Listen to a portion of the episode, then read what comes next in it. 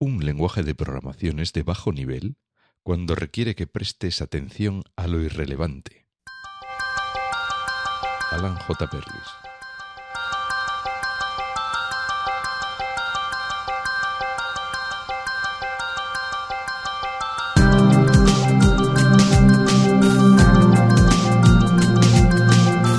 Estás escuchando We Developers, el programa hecho por desarrolladores para desarrolladores donde hablaremos de lenguajes, frameworks, herramientas, tecnología y todas las demás cosas que hacen tan apasionante el mundo del desarrollo de software.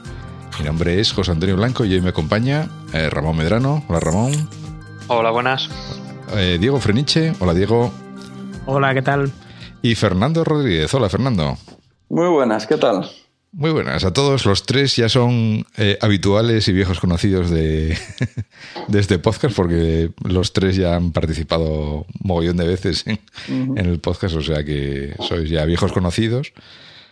Y nada, nos hemos juntado aquí pues para... Hoy creo que vamos a hacer honor eh, total y absoluto al, al, al, nombre del podcast porque vamos a hablar de lenguajes de programación, de frameworks, de herramientas y de, y de muchas cosas más, ¿no? Porque hoy vamos a comentar un poco una mínima parte, ¿no? porque es imposible cubrirlo todo, lo que, lo que se lo que se ha presentado en la desde el punto de vista de desarrolladores, eh, para desarrolladores evidentemente, lo que se ha presentado en la WWDC 2014 que, que tuvo lugar hace un par de semanas, ¿no? Además que ha sido de desarrolladores de verdad, no como antes, que era un poco más hace dos, tres años, hasta este año, que era más comercial, sí con seguimiento por los blogs en directo y todas estas historias. Sí, esta ha sido la best developer keynote ever. Esto tenían que haberla cerrado con Steve Ballmer diciendo developers, developers, developers. De, de hecho, eh, en el vídeo, si, si podéis lo miráis, eh, cuando está hablando Pelazo, ¿no? Federici, ¿no? Eh, hay un momento en el que cuando empieza, empiezan a mostrar código y no sé qué rollo, dice el tío, la gente ahora en su casa tiene que estar diciendo, ¿estos tíos de qué están hablando?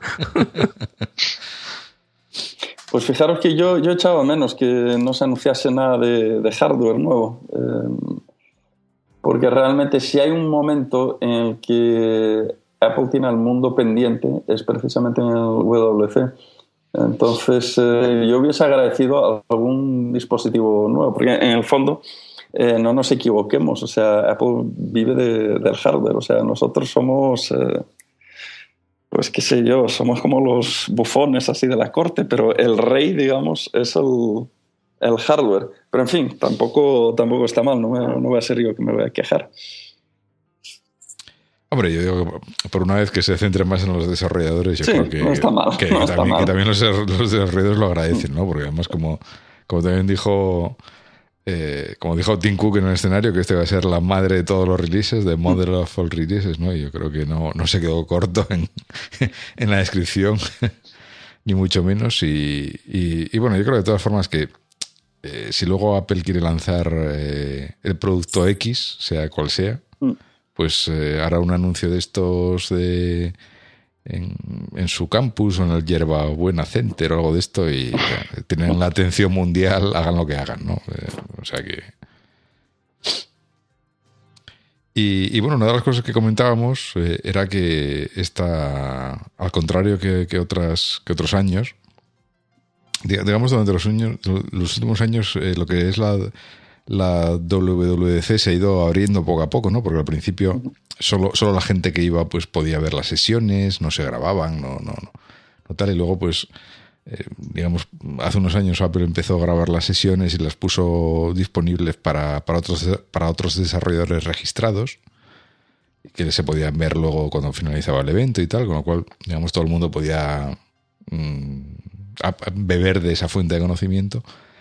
Y, y, hemos llegado hasta este año donde eh, prácticamente no hay que ser, no, ni prácticamente no hay que ser ni siquiera desarrollador, ¿no? no toda la documentación está en abierto, todas las sesiones están en abierto, eh, cualquiera puede verlas, cualquiera puede comentarlas, ¿no? Lo que el, el, antiguo miedo al NDA de, de, si voy a decir esto, a ver si no sé qué, eh, ha desaparecido por completo, ¿no? Este año la gente comenta libremente todas las novedades, pone ejemplos de código, etcétera, lo cual me parece fantástico, ¿no? Hombre, es que mantener el, el, el, NDA este que establecían era un poquito, quiero decir, cuando tienes cientos de miles de desarrolladores y a cada uno tienes que firmar, digamos, un NDA, pretender que ese NDA se va a hacer efectivo durante el tiempo y no va a haber una filtración de una beta, una filtración de código fuente, una filtración de cualquier documentación, incluso de los vídeos, pues es un poco ponerle puertas al campo, ¿no? Pero, Ramón era, era muy efectivo, hombre. Date cuenta que gracias a ese NDA que firmábamos todos, pues la gente, por ejemplo, de Samsung o de otras compañías no se podía bajar esto. Era imposible. Imposible que se bajaran nada, ¿no? Era, sí, era un poco eso. En fin. Yo creo que no, no, tenía ningún, no tiene ya ningún sentido. O sea, esto era eh, es aceptar una, una, realidad. O sea, el WC hoy por hoy no tiene nada que ver con lo que era hace años. Yo conocí en, eh, en, en, Gales, conocí en, persona a un desarrollador, él es australiano pero vive en, en Holanda, no, no, sé si se puede pronunciar esa palabra después de aquel fatídico viernes donde íbamos a hacer el famoso podcast, yo encendí el televisor y todo se fue al garete. Y este hombre, eh, Drew McCormack, yo no sé si os lo seguís en Twitter, es él, él está haciendo ahora está muy metido en un framework que se llama Ensembles, que está bastante bien para... Es, digamos, lo que tendría que haber sido eh, iCloud con Core Data en su, momento, algo que funciona. Y él contaba que él, fue de los primeros, así pioneros, de usar el Mac y crear eh, programas para Mac para entorno científico. Y cuando se enteraron de esto, le pagaron un viaje en primera clase y le pagaron el, la entrada al WC. Hoy por hoy él no consigue entrada ni a tiros en la, lotería esta. Entonces, eh, no tenía sentido mantener una estructura legal para cuando eran eh, cuatro gatos mal contados, para ver que son 5.000. Yo el, año pasado estuve hablando con, con eh, Bunny Leiden, una, una, amiga que trabaja en, perdón, en, en Apple, y le pregunté ¿por qué no hacéis el WC en el otro Moscone? Hay, hay dos edificios Moscone, nunca me acuerdo cuál es cuál. No sé si el West o el North o lo que sea. Pero hay uno que caben como veintitantos mil frikis, donde hicieron la RSA Conference el año pasado, y había gente a punta. Y la sorpresa que, que me llevé fue la, cuando me dio la respuesta, que es que el cuello de botella no es el Moscone, el cuello de botella es Apple. No tienen con mandar a suficientes eh, desarrolladores para que todo no sea una experiencia así totalmente masiva e impersonal, para que puedas tratar con la gente. Entonces, está ya al límite de lo que pueden y cada vez hay más gente que va de, por primera vez. Entonces, no tiene sentido mantener eh, la estructura este de club exclusivo cuando realmente ya no, no lo es. A mí me parece muy bien que lo pongan todo en, en en streaming, se agradecería un poco de edición, como hacían antes, que es más agradable porque si ver el careto del fulano mientras estaba hablando. Pero yo creo que es algo inevitable y Google pues va por el mismo camino. ¿no? Pero una, cosa, Fernando, eh, la mm. edición se ha notado al menos en el tamaño. ¿eh? Pues yo tengo aquí la carpeta del WWDC del 2013, a mí me ocupa 283 mm. gigas y la de este mm. año me ocupa 31 gigas. O sea que algo han hecho con al menos con el peso de los vídeos que se siguen viendo mm. bien. Ya no hay que elegir con las tonterías estas de HD y SD y ocupan un montón menos. O sea que yo creo que al quitar las caras de la gente, yo creo que eso es bastante importante porque, claro, lo que te queda al final es voz y a lo mejor pues solamente los pantallazos de código y eso se comprime se comprime bastante bien, vamos. Mm, no, no creo yo que eso tenga mucho que ver. Yo creo que es más que lo, lo hacen sobre la marcha y, y ya está. No creo que el que el careto de alguien. Hombre, el pelo de Federici a lo mejor ocupa bastante, pero el careto de los demás. Pues bueno, hay, muchas sesiones que son, que son que, básicamente una demo. Por ejemplo, precisamente una, que estuve viendo hoy, que es la de Swift y Objective-C, eh, es básicamente una demo detrás de otra. O sea, que es, es captura de pantalla todo el rato, no, no son slides. Y, bueno, aún así es cierto que, a mí también me sorprendió que eso, lo que dice Diego, ¿no? que otros años te pasas allí bajando y un petazo de gigas ahí en el disco de, las sesiones en HD, porque además trabajas en HD y apuestos a meterse en gastos. Pero, pero no, este año ha estado muy, muy comedido ese tema, ¿no? La verdad es que no, no, he, no he notado demasiado, pero vamos, me, me, lo, me lo creo de, y se agradece porque, vamos, ahora los Macs ya todos son con los nuevos que van saliendo es con SSD, así que muchos gigas no, no puedes meter. Bueno, hombre, tienes el Mac Pro siempre con un par de teras, ¿no? Así es. pelín más allá de mi presupuesto en estos momentos. Solo un Yo- pelín, yo- solo un pelín. estaba, estaba esperando en cualquier momento que saliera Ramón y dijera, yo he puesto a 300 de las máquinas que tengo aquí a descargar eso y tardó, tardó tiempo negativo. Cero, cero pico segundo, ¿no? Vamos. Bueno, yo creo que igual podemos repasar un poco cómo ha sido la jugada. Pero yo, la verdad, he de decir que el vídeo de la Keynote no lo vi, ¿eh? No, bueno, eh, vamos, eh, eh, yo vamos, no, tampoco entraba en mis planes eh, comentar la keynote exactamente, ¿no? Yo creo que eh, en la keynote se presentó, pues bueno, el- el- la nueva versión de OS 10, eh, Yosemite, como dicen por allá, y, y- y iOS 8 y bueno, pues lo esperado, ¿no? Y luego yo creo que la, la- la gran sorpresa, sobre todo para los desarrolladores, fue la tercera parte de la keynote Sí, donde, sí, sí, donde, donde empezaron allí a sacar pim, pum, pam, ping y, y todo el mundo allí flipando en colores, ¿no?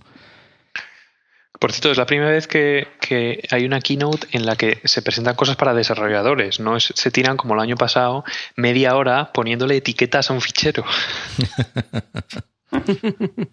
O abriendo tabs en el explorador, ¿no? Era como, Dios mío, el Finder tiene tabs, ¿no? Era... Sí. Sí, entonces, bueno, yo creo la, la, la gran, gran, gran sorpresa de la noche fue pues el Swift, ¿no? El, el nuevo lenguaje de programación que se ha sacado Apple de la chistera, así con un, con un pase de la varita mágica, porque hasta, hasta ese día absolutamente nadie en el mundo había oído hablar de, de este lenguaje, ¿no? Sí, que no había ningún tipo de, Sí. de sospecha. ni Sí, es, es una cosa que me sigue admirando de, de Apple, como, cómo Pues, son Oye, capaces... un- te- tercio aquí en una Sí. cosa. No, no, os interrumpo a todos, porque es que no, eh, hoy he visto yo por Twitter que habían puesto un, un tweet con una dirección de GitHub, ¿no? Y ponía, eh, uno ponía, oye, es que si nos miráramos los cómics del LLVM, del compilador, ¿no? Pues igual veíamos que esto, y efectivamente, hay un, hay un cómic que te pasaré el enlace para que lo pongas en el episodio, Sí. en el que se- el título es Add LLVM Support for Swift.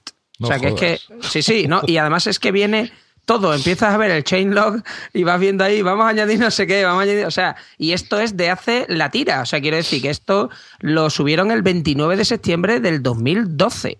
O sea, que es que estos fulanos llevan subiendo cosas al LLVM compiler desde hace la tira. Mm, Probablemente el que se leía esto diría, qué puñeta, esto de Swift será algo de esto del LLVM, ¿no? No tenemos Sí.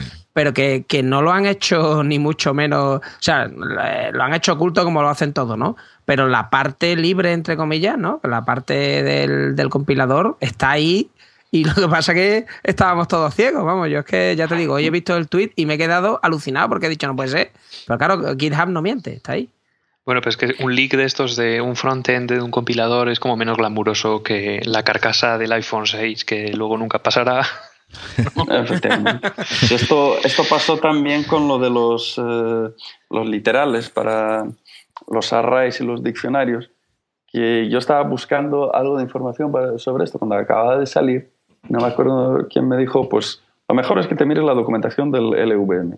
Me meto ahí y efectivamente eso ya estaba en el el compilador pues hacía como un año, año y pico, pero es que ni Dios se había enterado. Por señal inequívoca de que ni Cristo lee la documentación, muchísimo menos un compilador. O sea, a partir de hoy, a mirarse los cómics del LVM para saber. Sin duda. Sin duda. A ver, puedes mirar, por ejemplo, si mirabas los commits de WebKit, también se encontraban cosas de versiones nuevas de Safari y demás. Pero que tampoco vas a estar mirando commits, por ejemplo, el WebKit van por la revisión 200 y pico mil. Ya, bueno, sí, a- a- aparte, aunque se les escape el nombre, pues quien se imagina que va a ser un, un lenguaje, ¿no? Además, con, con ese nombre, pues dices, bueno, pues puede ser un optimizador de código. yo- ve- Vete tú a saber, bueno, ¿no? Swift es el nombre de la microarquitectura del, del A6 y del A7.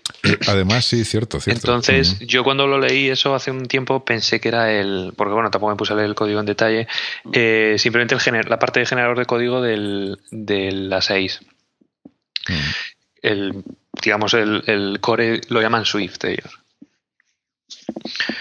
Ajá.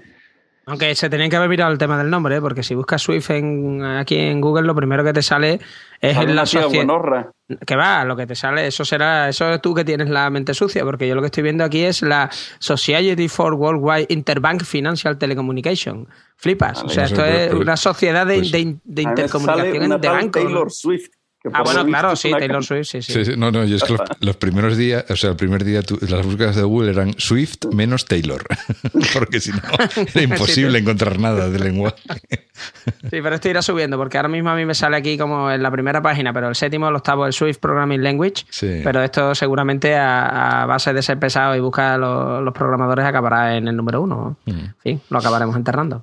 Bueno, eh, ¿hablamos de los frameworks que aparecieron o, no? Por ejemplo, por ejemplo, hablamos de qué pensáis que va a pasar ahora que ya se puede usar la huella en nuestros programas. ¿Con Oye, pero... Touch ID o seguimos en orden o no? El que manda eso, el que bueno, yo, yo, sí que, bueno, yo si queréis... Ah, bueno, que estábamos con Swift. Sí, para no ir saltando de tema en tema, primero si queréis hablamos un poco de Swift más en profundidad y luego ya eh, vamos mirando otros frameworks y vamos hablando de ellos, ¿no? Para no saltar demasiado, ¿no? Entonces, bueno, a ver, ronda de opiniones. A ver, opiniones sobre, sobre Swift. A mí me parece que es... Eh, como eh, lo digo yo, no tiene ni chicha ni limona. ¿Por qué? Primero, Swift, obviamente, al final lo que es es un frontend para el LLVM. Punto. Es decir, por debajo, una vez se hace el análisis sintáctico, el análisis semántico, la generación de código, la optimización y demás es exactamente la misma que la que puede tener Objective-C.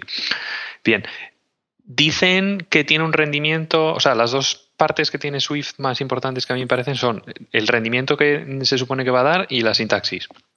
Entonces, el rendimiento, Apple ponía una mm, gráfica que decía que era hasta no sé, como dos veces más rápido que Objective-C o algo así, y como diez veces más rápido que Python. Bien, el rendimiento depende un poco, por ejemplo, este lenguaje Swift, las pruebas que yo estaba haciendo, depende muchísimo, muchísimo, muchísimo de la utilización de las optimizaciones automáticas del compilador. Si tú compilas un binario con Swift y lo dejas con el modo O0, digamos, el de debug, es lento de narices. Es muy rápido cuando usas las optimización del compilador porque tiene una sintaxis que es mucho más rica, aunque parezca lo contrario, que la de Objective-C. En el Swift, por ejemplo, tiene, el tiene un tipado más estricto que en Objective-C, por ejemplo, le han metido algo que no sé cómo no se lo han metido, bueno, yo supongo que se lo meterán también al Objective-C, que es la inferencia de tipos tú ahora declaras un bar o un LED de estos de Swift y te hace toda la inferencia de tipos que puede. Y en Objective-C, por ejemplo, cuando estás con selectores, con lo del IDE y demás, es raro que te haga la inferencia de tipos, cuando sí que la podría hacer, realmente.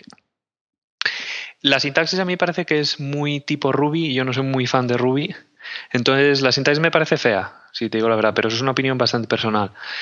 Eh, creo que es un lenguaje más difícil de aprender que Objective-C sinceramente. Creo que, por ejemplo, el tema de los generics es un tema que hay que saber hacerlo.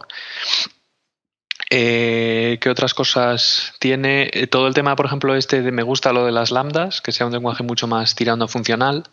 Por ejemplo, eso tiene más que ver con Python. Y luego lo de los playgrounds que tiene eh, es algo que, por ejemplo, lo han vendido mucho como, jo, es que sin Swift no se podría hacer eh, uno de estos playgrounds y demás, y con Objective-C se podría hacer perfectamente. Entonces, mi opinión, finalmente, de Swift, creo que es bueno que se cambie de lenguaje, sobre todo con un lenguaje que tiene tanta ceremonia como es Objective-C, es decir, cada vez que quieres mandar un mensaje a un objeto, tener que poner casi una Biblia ahí escrita, con los corchetes, que además yo siempre me olvido del corchete, entonces tengo que ir al principio de la línea y añadir el que falta.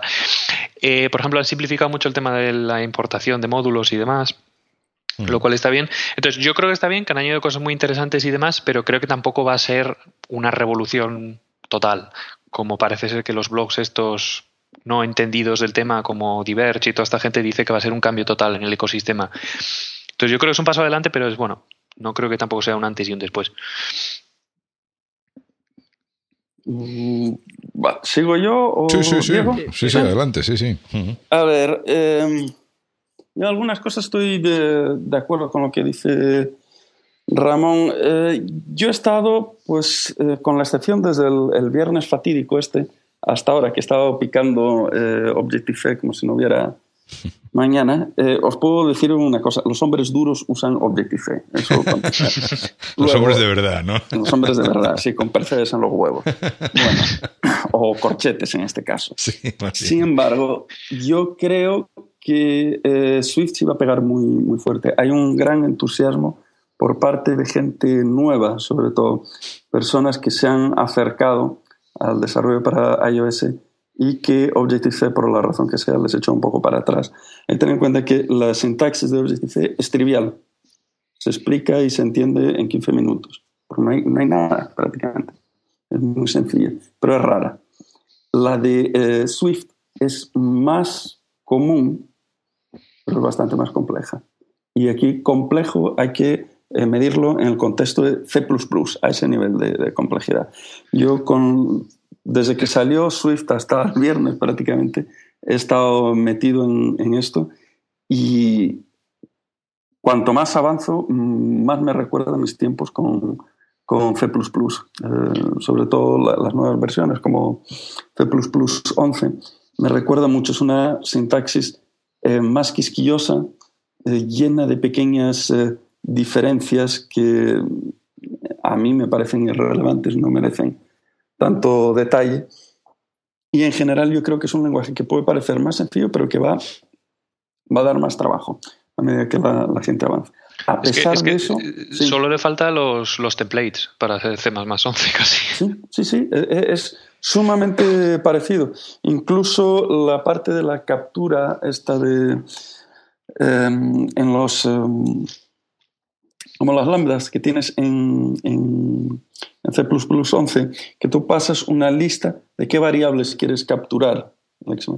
Eh, Swift tiene algo muy parecido, es decir, me da la impresión de que es un lenguaje que se ha construido y creado de espaldas a todo lo que veníamos usando hasta ahora.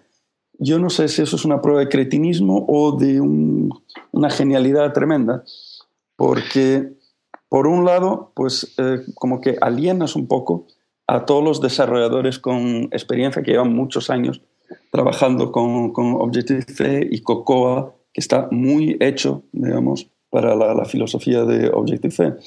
A lo mejor, por otro lado, atraen gente nueva que está más acostumbrada a un tipado estático, que es lo que yo veo que eh, más les suele gustar. A mí no me gusta, a mí me parece que el tipado estático es la madre de todas las eh, optimizaciones prematuras, pues te obliga a tomar un montón de decisiones cuando solo estás trasteando con, con tu código de momento. Es que yo creo que va a pegar fuerte. Yo creo, yo creo que el leitmotiv de, de, de, perdón, de Swift es que te despega de lo que sería la plataforma de ejecución que hay por debajo. Te despega del runtime. Si te fijas, por ejemplo, en Objective-C tú estás pegado al tema de los selectores, estás pegado a un runtime concreto y demás. Y en Swift, por ejemplo, sería muy sencillo, bueno, muy sencillo. Es una transición que puede llevar años, pero Swift, por ejemplo, se podría compilar estilo como hace Go, por ejemplo, que es directamente un binario sin un runtime particular. O se podría eliminar el tema de los selectores, por ejemplo, que eso ahora mismo es eh, uno de los mayores problemas que hay, digamos, a nivel de rendimiento de los binarios de, por ejemplo, en un iPhone y demás, porque primero te mata las cachés y segundo hace que la optimización energética que tengas llegues a un límite que tú, que digamos que sería la microarquitectura que pueda. Entonces, si puedes quitarte ese runtime que tiene que, tiene, bueno, que tiene Objective-C, que tiene Swift por debajo, por ejemplo, eso estaría muy bien. Y Swift sí que te permite eso, yo creo. No sé si hay alguna funcionalidad que se me escapa, porque tampoco he jugado mucho con él, pero yo creo que en el futuro sí que se podría quitar todo el tema de todos, todos los selectores y todas estas cosas que son, bueno, no iba a decir más viejas que, tal, pero... El, el runtime, quitas gran parte de las funcionalidades que uno necesita para hacer aplicaciones más o menos complejas. Si tú no heredas de NSObject y heredas del, ¿cómo se llama este? El Swift Object este, pierdes el KVO, pierdes KVC. Bueno, pero eso se, puede implementar de, muchas otras formas.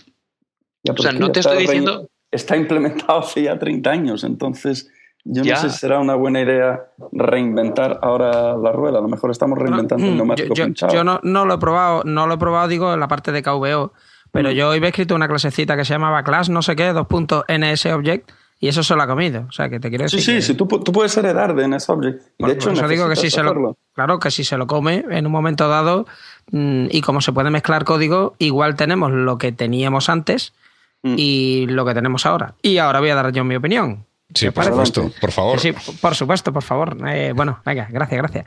Eh, yo, lo que creo es que, vamos a ver, eh, Apple ha hecho ya cambios gordos de esto cuando le ha dado la gana y le ha convenido, ¿no? Ha cambiado de máquinas, de, pasar de PowerPC a, a Intel cuando ha querido, cuando pasó, por ejemplo, tiró, gracias a Dios, el el sistema, o sea, el sistema operativo S9 lo tiró, ¿no? Y cambió y crearon Carbon, después pasaron a Cocoa, todo este rollo, ¿no? Entonces, eh, Apple ha hecho cambios de esto y yo creo que ellos aspiraban a tener control total sobre la plataforma, porque si hay una cosa que quiere Apple es control sobre eh, las cosas, las herramientas con las que trabaja. Mm, tenían ya pues su sistema operativo que corre sobre sus máquinas, tienen bastante control sobre el compilador, el LLVM, eh, Xcode es suyo, pero el lenguaje como si no estaba hecho por Apple a la Apple para Apple. Y yo creo que aquí se han hecho un lenguaje un poco a medida de lo que quieren que sea el desarrollo en Apple para los próximos pues 20 años, ¿no? Esa es mi opinión, ¿no? Eh, por otro lado, yo tengo sueños húmedos con tener full stack de Swift, quiero decir, poder, poder tener esto eh, que haya runtimes de Swift mm, no solamente dentro de máquinas Apple, sino corriendo, por ejemplo, en máquinas Linux o en otras máquinas, porque parece que lo, van a abrir, parece que lo van a abrir, eso ya veremos en otoño, pero daba la impresión, o leí yo por ahí, que lo iban a hacer eh, software libre, digo, la especificación del lenguaje, ¿no? Para que la gente se haga sus maquinitas mm. estilo mono, ¿no? Y de manera que pudiéramos tener esto corriendo y hacerte pues cosas con Swift también en el backend. Yo creo también que es la versión primera de un lenguaje y le faltan evidentemente cosas. O sea, yo, por ejemplo, estoy marcando con, con WTF ciertas, eh, o sea, what a terrible failure, ¿no? Como se diría en, en Android parlance. Si es que en Android la función log, ¿no? Tiene, o sea, la clase log tiene un método que es eh, log.wtf, ¿no? Que es what a terrible failure. Entonces yo hay fallos que veo como, por ejemplo, no poder indicar que o sea, si las propiedades son públicas o privadas. hoy me he encontrado. Bueno, eso es increíble. No, no, pero eso, eso eh, y además lo, lo ha dicho Apple oficialmente en los, foros, eso lo van a añadir. Que sí, hombre, claro. que es muy raro que Apple diga nada mm, antes de. Pero que date cuenta que eso es, es que eso olía rápidamente a. Mm, esto lo han sacado corriendo para. O sea, no estaba totalmente terminado y todavía, pues, pues tiene algunas aristas que no, que no estaban finalizadas. Yo hoy, por ejemplo, me he encontrado con un WTF de estos que era que para marcar variables como estáticas, o sea, variables de, nivel de la clase, ¿no? Eh, si estás usando un struct, lo tienes que poner static, y si estás usando una clase, tienes que ponerle class. Mm, bueno, ¿y por qué no se usa el, el mismo, ¿no? Usemos la misma palabra clave para la misma funcionalidad en las dos cosas, pero bueno. Ese es el tipo de chorradas que me recuerda a C++ no, no, ya. Es que es distinta semántica. No, date cuenta que, yo entiendo que. De hecho, yo entiendo que en este caso los struct no son los struct de C. Y realmente los struct aquí por donde van, que era lo siguiente que quería comentar, es. Porque los struct aquí, Apple nos los está presentando como. Aquí tenéis las clases, entre comillas, que debéis de usar cuando queráis hacer eh, programación funcional, pasando cosas que no van a cambiar. O sea, cuando, cuando queráis pasar. Eh, pues yo qué sé, clases dentro de funciones y queráis que nadie las pueda cambiar dentro de, pues aquí tenéis, usar estas clases entre comillas, que son los struct, ya que la funcionalidad no la precisa, porque va a estar en tus funciones, ¿no? Y cuando queráis hacer programación orientada a objeto, pues usar las clases class, ¿no?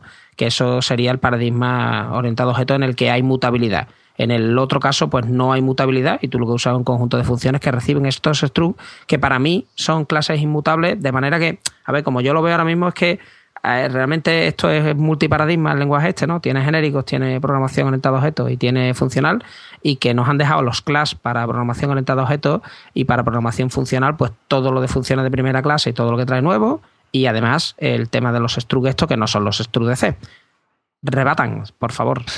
A ver, yo pienso lo siguiente. Primero, las struct y las clases son cosas que son completamente diferentes, aunque parezca una cosa distinta. Una struct al final es un DTO de toda la vida, que es un, Data Transfer Object.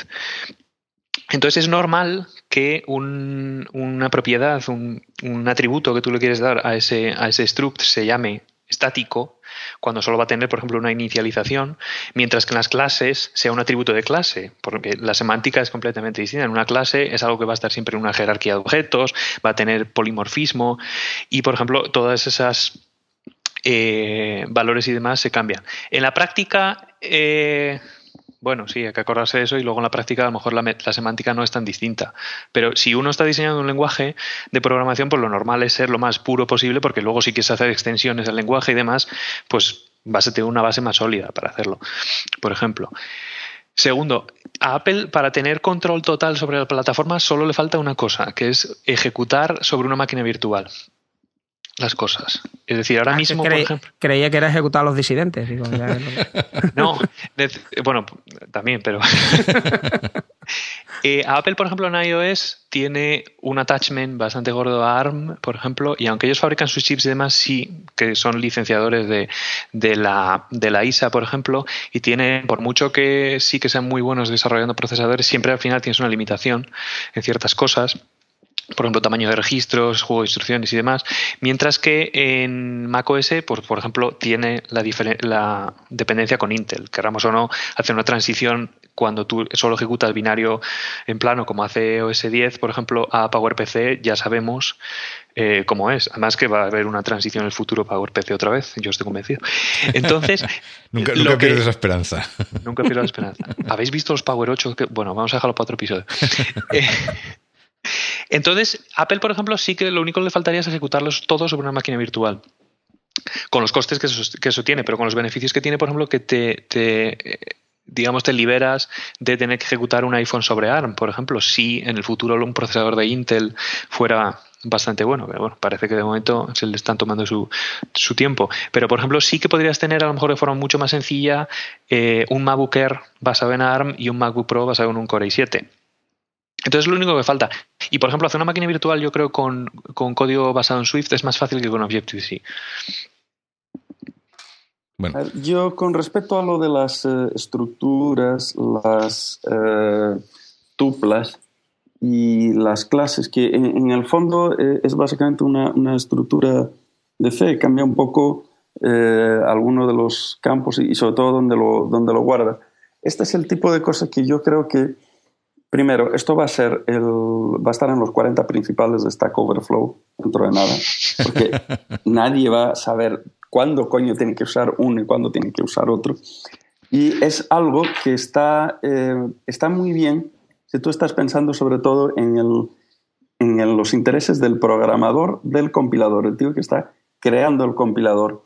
Pero estas pequeñas y sutiles diferencias semánticas y sintácticas esto no beneficia para nada al desarrollador. Estoy seguro que parando y pensando habría una solución más sencilla para esto. Sí, tenía solo una primera Vez, por primera vez yo veo que Apple antepone no la experiencia del usuario, que en este caso somos los desarrolladores, sino de los frikis que están encerrados en un sótano creando el, el LLVM. Entonces ahí hay un cambio de filosofía gordo, creo yo. no, no, no, creo que sea un cambio. Bueno, yo voy a dar mi opinión, que creo que es el único que, no ha dado todavía.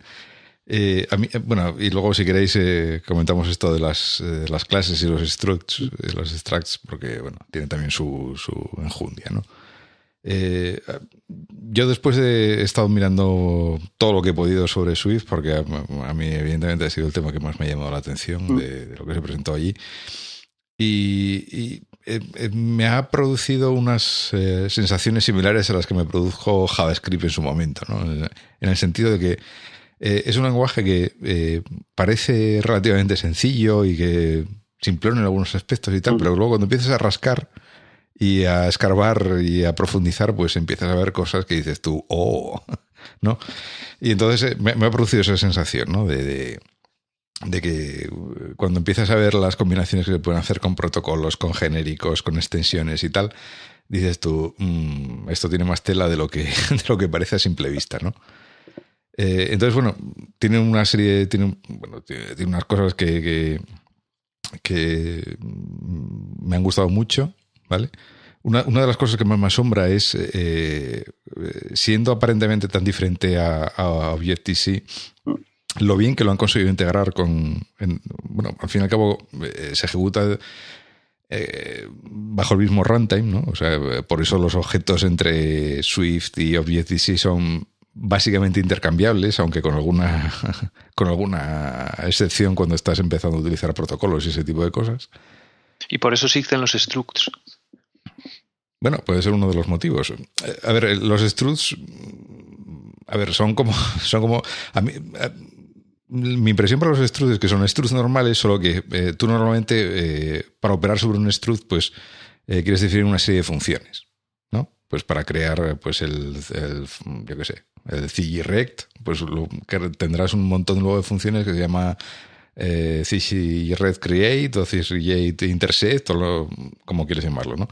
Y entonces, pues yo creo que la, idea es organizar un poco, en vez de crear un montón de funciones globales que funcionan sobre un solo, sobre un solo tipo de estructuras, pues ese, ese montón de funciones los metes como métodos de la estructura y queda todo mucho más encapsulado y mucho más elegante. Sí, en, última instancia, la, estructura es una clase que se almacena en, la, en el stack. Entonces. Sí, sí, al final la, diferencia básica es si se pasa por referencia o por valor. Entonces, eso está muy bien si, pues, como decía Ramón, si tienes que estar enviándolo, pues qué sé yo, entre colas o cosas por el estilo. Pero yo lo que temo es que al final esto va a ser mal utilizado por la inmensa mayoría de los programadores. Bueno, claro, no. Que tiene un, tenemos eh, una capacidad, una cantidad de RAM limitada. No te puedes aprender y dominar una sintaxis monstruosa como la C++ y como hasta cierto punto es la, la de Swift.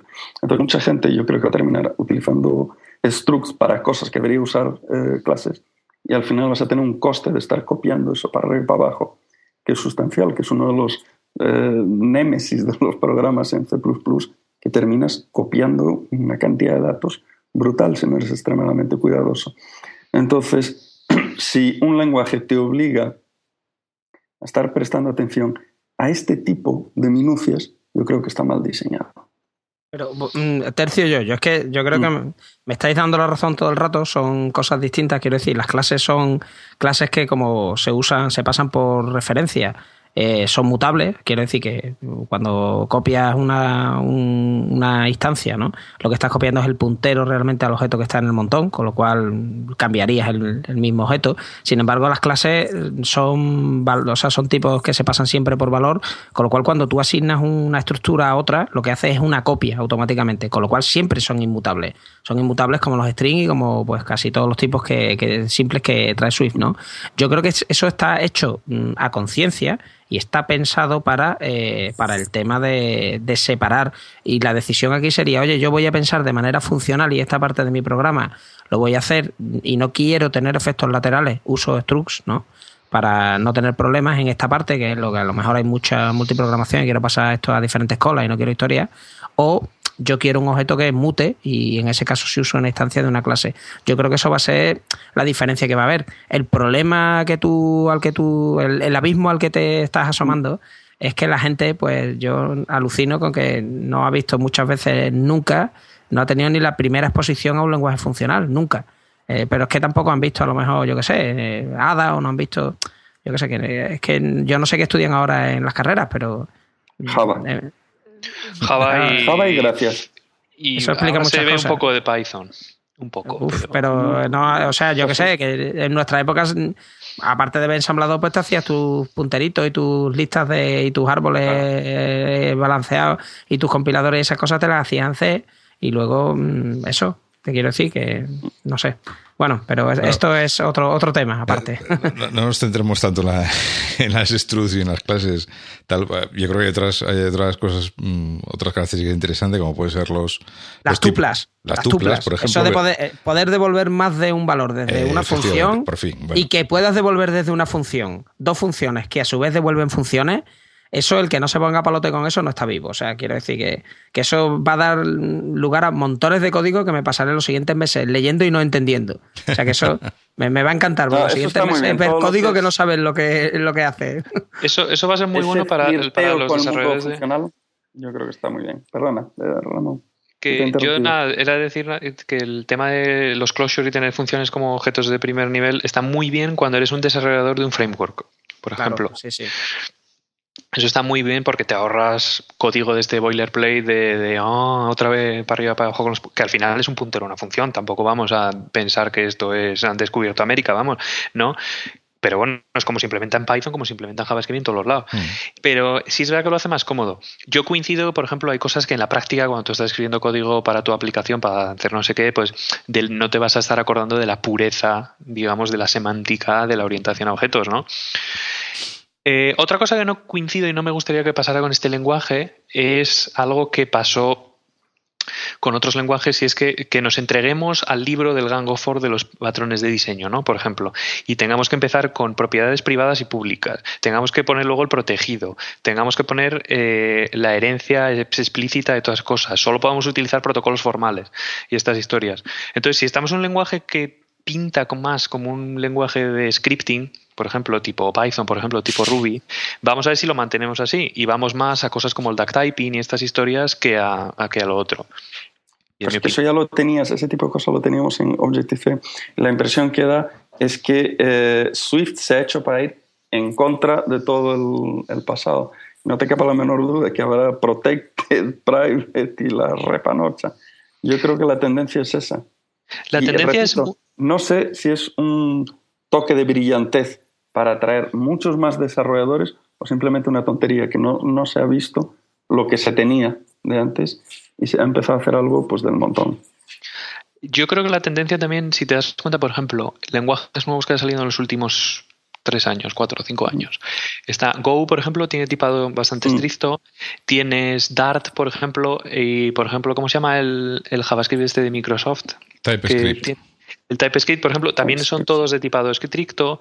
Eh, tienes lenguajes nuevos. Bueno, yo me conozco esos tres, que son así más importantes. Y todo es por temas de eh, organización de grandes bases de código, tipo aplicaciones web enormes y demás, y eh, por temas de optimización es más fácil optimizar, por ejemplo, cosas sobre todo que van en máquina virtual como JavaScript, cuando no tienes que hacer toda la inferencia de tipos que tienes que hacer de JavaScript.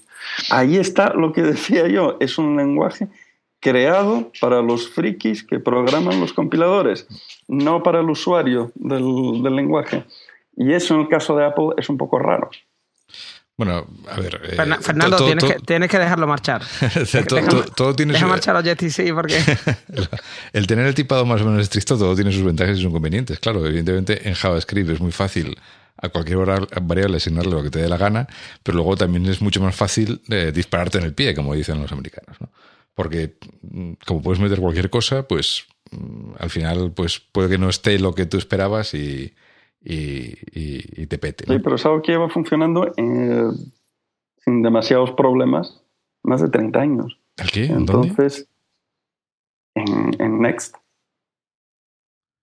En Next Step llevamos utilizando esto desde hace ¿qué, 30 años. Pues por ahí, sí. Sin demasiados problemas. Es decir, no es tanto, no es una necesidad, es más, digamos, una filosofía o visión de qué es lo más productivo. Atar de pies y manos al programador para que no haga burradas o dejarlo y confiar mínimamente que sabe lo que hace. Eh, para, según a quien contrates, pues es preferible utilizar algo que ate de pies y manos para que no hagan locuras. Pero existen las dos necesidades. O sea, crear software es como mover un barco. Tú puedes hacerlo con cuatro motores fuera a borda o con 100 esclavos eh, remando. Sí, pero tú, piensas que... Para un caso y para otro, pues eh, hace falta un tipo de herramienta u otra. La, mayoría de las veces, eh, mm, ¿cómo te lo diría? Eh, cuando tú estás trabajando con Cocoa, por ejemplo, pues mm. y, hay un método que te devuelve, que ahora mismo te devolvería un ID, pero te podría devolver pues un UI button item, por ejemplo. ¿Vale? Entonces, eso siempre te va a devolver un botón, ¿no? Entonces no tiene sentido utilizar un ID porque solo te, eso solo te puede abrir la puerta a más errores, ¿no? Entonces si te vuelve ya, si el, lenguaje es lo suficientemente listo como para asignarte el tipo automáticamente sin que tú tengas que decírselo, tú simplemente asignas la variable a lo que te devuelve el método y ya está. No tienes que decirle qué tipo, pero el compilador ya sabe que es de ese tipo. Entonces ya solo te puede ofrecer las... Eh, eh, los métodos o las propiedades que tiene ese tipo, no cualquier otro, ¿no? Entonces, pero que esto no es eh, todo nada, o sea, ah. hay como un, un, continuo, tú no tienes por qué fijar todo en tiempo de compilación o dejarlo totalmente libre para el tiempo de ejecución. aquí eh, voy a sonar como un carcamal, pero en fin, esto ya lo había resuelto Common Lisp hace la tira de años. Tú tienes un lenguaje en el cual tú puedes escribir todo tu código sin dar ningún tipo de información de tipos, ¿vale? Y llegado el momento, si hace falta, y el cuello de botella es precisamente las comprobaciones que hace en tiempo de ejecución el runtime, y es poco probable que sea eso, pues tú puedes ir especificando, oye, pues esto que devuelve eh, este método realmente es un número. Ah, en Swift nada, te impide hacer eso también, ¿eh? O sea, quiero decirte... A ver, es que estáis, eh, se está confundiendo aquí un mm. concepto importante, que son los lenguajes que están tipados de forma estática y los de lenguajes que están tipados de forma dinámica, que es un concepto ortogonal a los lenguajes fuertemente tipados y débilmente tipados. ¿Vale? Entonces tenemos un lenguaje que está tipado de forma estática y es fuertemente tipado, es Java. Tú tienes que definir tus tipos y luego el lenguaje no te va a hacer, digamos, muchas eh, inferencias acerca de esos tipos. Bueno, cada vez hace más, pero bueno. Un lenguaje como Lisp es un lenguaje que es de tipo dinámico y que es, y que es loosely typed, o sea, que, que, tiene, que es, no, no está eh, directamente tipado. Tú no tienes por qué establecer tus tipos de antemano. Por ejemplo, Python es un lenguaje que está, eh, tiene tipos más estáticos de lo que parecen, porque tú tienes que definir, por ejemplo, tus clases y demás. Pero luego, por ejemplo, también es un lenguaje fuertemente tipado, porque no te va a hacer inferencias de tipo el lenguaje. Cuando me refiero a inferencias de tipo es hacer promociones de un tipo a otro de manera a lo loco, por ejemplo. Entonces, lo que habría que comparar es manzanas con manzanas y peras con peras, ¿no? Entonces, si lo que estáis comparando es un lenguaje de tipo estático, pero que es débilmente tipado, por ejemplo, como podría ser Swift, es decir, tú tienes que definir tus tipos de forma estática y luego el lenguaje va a hacer muchas inferencias y muchas, eh, digamos, va a hacer muchos cambios de abstracción automáticamente por ti, lo deberías de comparar con otro lenguaje que tiene más características. Eh, Ramón, y, una vez que estamos ahí, una pregunta, que esto es una pregunta duda que tengo. Eh, lo digo porque en Java yo sí sé que aunque tiene tipado fuerte, eh, cuando eso se compila se hace un borrado de tipos, ¿no? Y lo que queda ya en el runtime, pues realmente, por ejemplo, con las listas, aunque tú seas genérico y tal, se borra la información del tipo y tú estás usando ahí objetos en crudo, ¿no? De manera que en tiempo de ejecución no hay información de tipos dentro de la máquina virtual. ¿Aquí en Swift será igual o no será igual? Aquí en Swift si se va a ejecutar el mismo runtime que Objective-C, tú deberías de tener la misma información que tienes en Objective-C. Tienes que tener selectores, por ejemplo, debajo, porque igual que puedes acceder a código Objective-C desde Swift, lo puedes hacer a viceversa, si no me equivoco.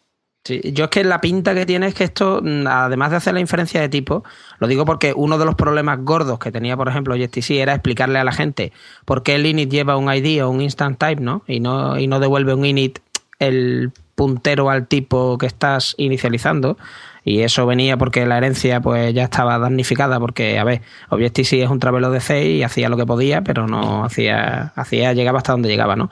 Entonces, realmente mm, eh, se hará una limpieza de tipos y, por debajo... en el compilador limpieza de tipos siempre va a haber. Es decir, siempre va a haber porque tú al final lo que vas a generar, por ejemplo, la máquina de Java, el, cualquier compilador, lo que vas a hacer convertir un tipo, cualquier clase, cualquier objeto, se va a convertir en, un espacio de memoria y tú, cada miembro, simplemente se va a traducir en un offset desde la posición de memoria ah, donde está, eso. Y punto. El, por ejemplo, hay gochadas, como es el RTTI de C++, para tener información dinámica de tipos, y implementaciones elegantes, como es la de Objective-C. De hecho, el runtime con el ISA y estas cosas, por ejemplo, es bastante interesante. Hmm. Bueno, eh, de todas formas recuerdo en ese aspecto que eh, eh, parte de esa información todavía tiene que existir en el runtime, o sea, en, tiempo de ejecución, porque, o sea, teóricamente tú puedes definir un objeto como any o como any object y luego, si en tiempo de ejecución le haces un, un casting a, a, un tipo concreto, tiene que poder saber si puede hacer ese casting o no y en caso de que no sea posible, dar un error de ejecución. Claro, eso es un concepto, por ejemplo, muy parecido al que hace Go, por ejemplo, que tienen son lenguajes de tipado fuerte. Y yo creo, por ejemplo, que una cosa sí coincido mucho con Fernando es que se debería mantener características dinámicas que tiene Objective-C, que es uno de los lenguajes. Pero date cuenta tú Objective-C lo estás compilando a binario, todo lo que quieras, pero tiene unas características dinámicas increíbles, por ejemplo, y de introspección, hmm. que ya quisiera, por ejemplo, hacer de una forma tan simple, más que simple, más tan elegante, eh, lenguajes como Objective-C, por ejemplo, eh, eh, como Objective-C, no, como C++. Eh, entonces, por ejemplo, tú tienes otros lenguajes que tienen herencia por delegación, como puede ser Python, por ejemplo, y sin embargo tienes en memoria una cachivache de tipos y un cachivache de objetos de primer nivel y demás, que raramente, raramente te estás tú programando nunca algo de metaprogramación tan chungo que te requiera todas esas cosas, salvo que estés haciendo un framework o un ejercicio de un libro de programación, realmente. yo lo, que he leído de Swift, alguna prueba que, ha hecho la gente por ahí, por ejemplo, en, Sí, cuando tú eh, en una clase Swift nativa invocas un método, pues eh, no utiliza, aunque supongo que lo tiene que seguir llevando por debajo para que la clase sea compatible con Objective-C, pero que las invocaciones internas los hace, las hace, en vez de tirar del, del OBJ message send, ¿vale? Como hace Objective-C internamente, pues que tira de vtable y invoca el método directamente, ¿vale? Que también puede ser una razón para el aumento de velocidad, claro, porque ahora hace ya invocaciones a ya no hay selectores. Sencillamente invoca el método, mira en la vtable donde está y lo invoca. Pero imagino que si la clase quiere seguir siendo compatible con Objective-C, tiene que seguir soportando que le invoquen mediante selectores también. Sí, de, hecho las clases son, son las mismas. lo que es la estructura en memoria es eh, prácticamente idéntica. Creo que hay simplemente un flag ahí que es un poco distinto. Pero si no, no podríamos pues, heredar desde Swift, heredar de una clase Objective-C. Mm. Yo no he intentado hacerlo al revés, no sé si se podrá hacer, pero me imagino que sí.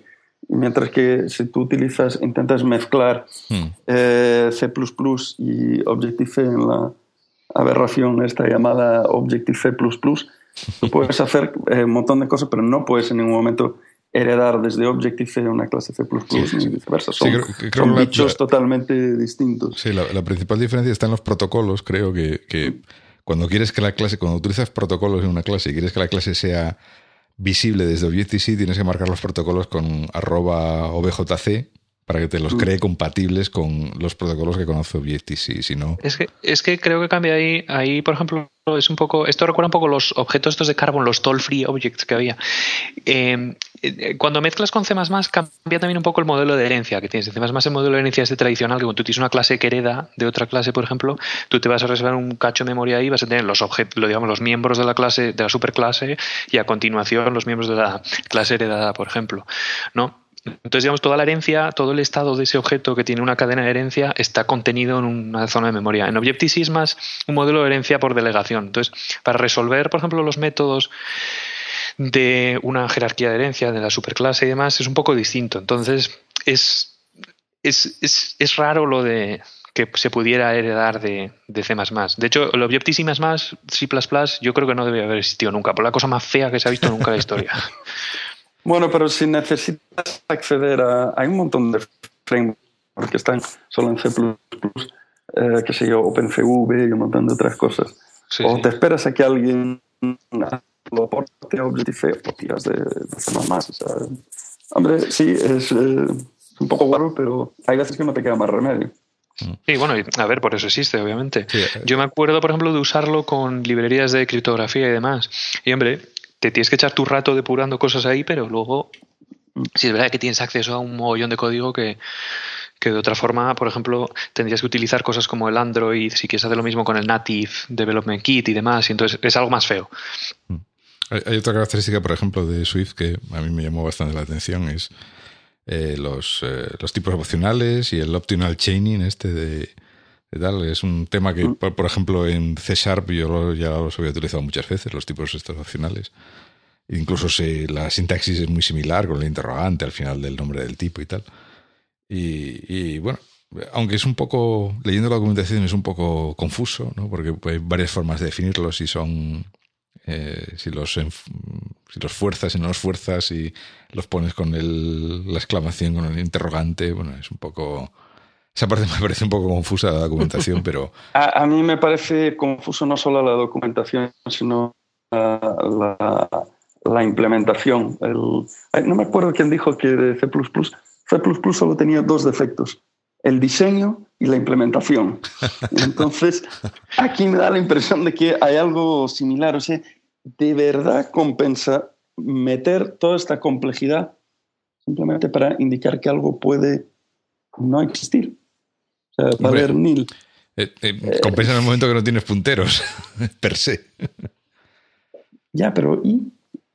¿Cuál, cuál, cuál es la importancia tan grande que tiene esto conceptualmente para meterte toda esta morralla sintáctica, sintáctica encima? Yo la verdad es que no, no lo veo. Que probablemente sea más fácil de entender para mucha gente esta eh, verbosidad sintáctica que explicarle que le puedes mandar un mensaje a Neil, que muchas, yo qué sé, te miran con cara de que le puedo mandar un mensaje a quién, ¿cómo? O sea, ¿qué? qué? Segmentation fault. Sí, sí, que hay mucha gente que es, la cara es head close directamente cuando dice eso, entonces como... Yo creo que por ahí va un poco la, cosa, porque eh, no me acuerdo qué, decía eh, Ramón, bueno, uh, relacionado de lenguajes de tipo estático, eh, tipo dinámico, que yo, yo no es que crea que una cosa es mejor que otra, cada, cada uno, una cosa es un martillo y el otro es un destornillador, son herramientas distintas. Y para ciertos casos, pues te, te conviene tener lenguajes más estáticos y otros más dinámicos. Eh, yo creo que, por ejemplo, todas las grandes consultoras usan Java a punta pala y hacen bien. Eh, las startups que trabajan con eh, equipos menores y tienen que ser más ágiles utilizan otro tipo de, herramientas. No puedes usar lo, mismo. Objective-C está más para un lenguaje, digamos, es un lenguaje mucho más dinámico, digamos, más apropiado no para grandes grupos de programadores, sino equipos más pequeños que eh, tienen que tener más flexibilidad. Swift parece que va por el lado contrario, es decir, se está creando un lenguaje a lo mejor para que las entre comillas, puedan entrar a saco en el desarrollo para iOS. Mm, no lo sé, no, es lo que yo no, no entiendo muy bien qué es lo que se trae Apple por detrás de, todo esto creo que lo que dice eh, Diego tiene mucha, eh, tiene mucha razón en el sentido de que es un lenguaje como más sencillo. Yo creo que parece más sencillo y ese era el objetivo, crear algo más fácil. Pero creo que en la implementación han fallado. Y creo que dentro de muy poco Swift va a dar mucho que hablar en, en Stack Overflow. Va a generar mucha confusión a los, a los principiantes, creo yo. A ver, yo por, a lo mejor y por cerrando, yo creo que el Swift es más, yo creo, para una evolución más a largo plazo, que tardaremos años en, ver. Si es verdad que es complejo el lenguaje, más de lo que parece, eh, y luego por coincidir contigo, yo también digo que para cada cosa hay una herramienta distinta. Por ejemplo, a mí nunca se me ocurriría escribir código de configuración de una aplicación, por ejemplo, en Swift, igual que nunca escribiría eh, una aplicación, por ejemplo, que iba a ejecutar en el iPhone y demás, en cosas como Python para luego que eh, enlazarle un intérprete y tal y todo el rollo, ¿no? Que es una cosa fea. Entonces, bueno, supongo que eh, a lo largo del tiempo veremos cómo mm, los lenguajes estos Swift y Objective-C, salvo que alguno lo decían por matar a Objective-C, se van a asentar en sus nichos, ¿no? De los desarrolladores que prefieren Objective-C por el motivo que sea y los que prefieren Swift por el motivo que fuera, mientras sean compatibles uno con el otro, claro. Eh, recordemos una cosa, ¿eh? que hay 1.200.000 aplicaciones en la tienda que no van a ir a ningún sitio ahora mismo. Quiero decir que yo no creo que nadie se vaya a poner a reescribir por reescribir. Entonces, que aquí queda Objective-C para rato y efectivamente habrá nichos que, que sigan desarrollando en Objective-C mientras les permita Xcode, porque también para qué vas a cambiar. Es que en muchos casos, ¿no? Desarrollos no solo ya existentes, sino incluso nuevos desarrollos que vayas a hacer, si te encaja bien y total. Esto yo lo veo simplemente como una ventana diferente de acceso a, lo que es el framework Coco, es distinto, o sea, pero realmente lo que está por detrás es igual, simplemente que te han cambiado un poco el volante y el panel de control del coche, pero el motor que hay por detrás es exactamente el mismo. Así que yo, creo que es bueno. Ahora tenemos dos formas de llegar a, a Cocoa, ¿no? Yo, os digo que Objective-C no dura cinco años. Hay implementaciones de código libre. ¿El qué, perdona? Digo que hay implementaciones de código libre. No, bueno, no, no, no, digo, desde el punto de vista. Cuatro gatos, vale. desde el punto de vista de Apple, quiero decir. O sea que eh, Vamos, cuidado, estás haciendo una predicción. Sí, sí, no, claro que, estoy haciendo una predicción. no, lo digo porque tenéis un track record, digo, de la época de Magníacos, ¿no? De que me las predicciones... Me equivocaré estrepitosamente, pero mm, bueno, yo, no creo que Apple quiera repetir eh, el error que, tuvo con Carbon y... Yo eh, ahí no estoy de acuerdo. Yo lo que sí creo es que eh, Swift va a arrasar en cuanto a el desarrollador indie. Gente para la cual es un hobby, pequeñas empresas, yo creo que va a pegar muy fuerte. Dentro de Apple, eh, yo, empresas que tengan ya una base de código muy grande, lo veo difícil, francamente. Yo, creo no, no, le veo la eh, que aportaría. Yo, yo, creo que eso lo, iremos viendo, eh, porque ahora mismo mm, el código, quiero decir, yo veo el código Cocoa y, de Swift interactuando con Cocoa, con Cocoa Touch y todavía es un poco raro, ¿no? Porque todavía tiene que adaptarse a, las, a las, peculiaridades de Objective-C, porque al fin y al cabo el, la pista diseñada para Objective-C, entonces cosas como en Object, por ejemplo, pues eh, son todavía necesarias porque hay muchas funciones del API que, devuelven un ID y entonces tiene, eso es un Object y luego tienes que hacer pues un casting a, lo que se supone que te, te devuelve, ¿no? Mm. Y entonces yo creo que ese tipo de cosas con el tiempo, según Swift vaya ganando más importancia y Objective-C vaya bajando, digamos, irán tornando, ¿vale? Y entonces el, el API se irá haciendo más amigable con Swift y devolviendo cosas, eh, tipos de nuevo, más, más apropiados y en Objective-C pues eh, tendrán que hacer, si quieres mantener la compatibilidad tendrás que ir haciendo cosas más raras, ¿no? Yo así es como lo veo, vamos, que vamos, el, diseñador de LLVM nos ha tirado cuatro años creando lenguaje para, para ser un lenguaje de, segunda.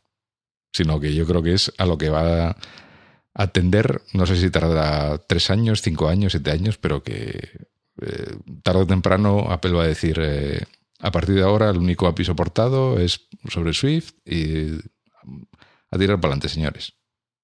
Hablando de, esto, que Apple puede estar tendiendo a sustituir eh, un lenguaje como Objective-C, que no es propietario, pero en fin, casi casi, pero uno absolutamente propietario.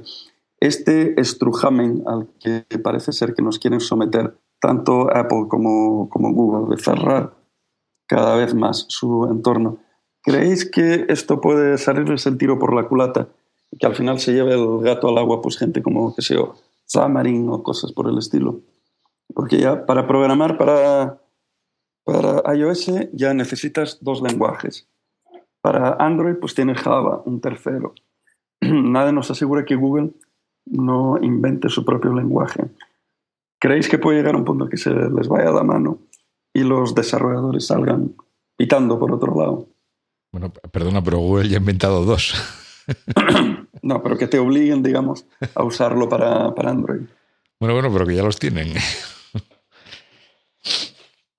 No sé comer una rosca de momento, pero eh, si Swift tiene éxito, si Google consigue meter algún lenguaje propio, el que sea, para desarrollo de Android, es decir, que cada vez tengas que estar aprendiendo tecnologías como más exclusivas o excluyentes, mejor dicho, que eso a lo mejor les puede salir mal la jugada.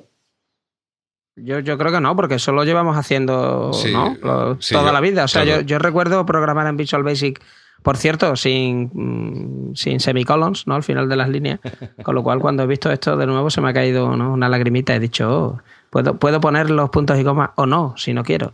Al final. El caso es que, que no, que esto lo llevan haciendo. Quiero, quiero decirte, hacerte sus jardines cerrados, pues Microsoft lo ha hecho toda la vida, ¿no?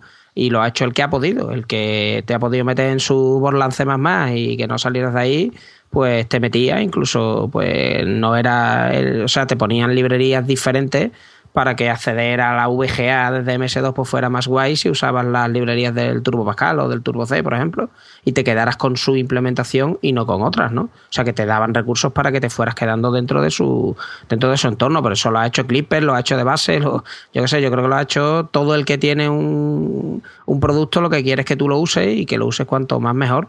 En este caso. Sí, pero aquella época era Windows, nada más. O sea, tenía un monopolio casi absoluto.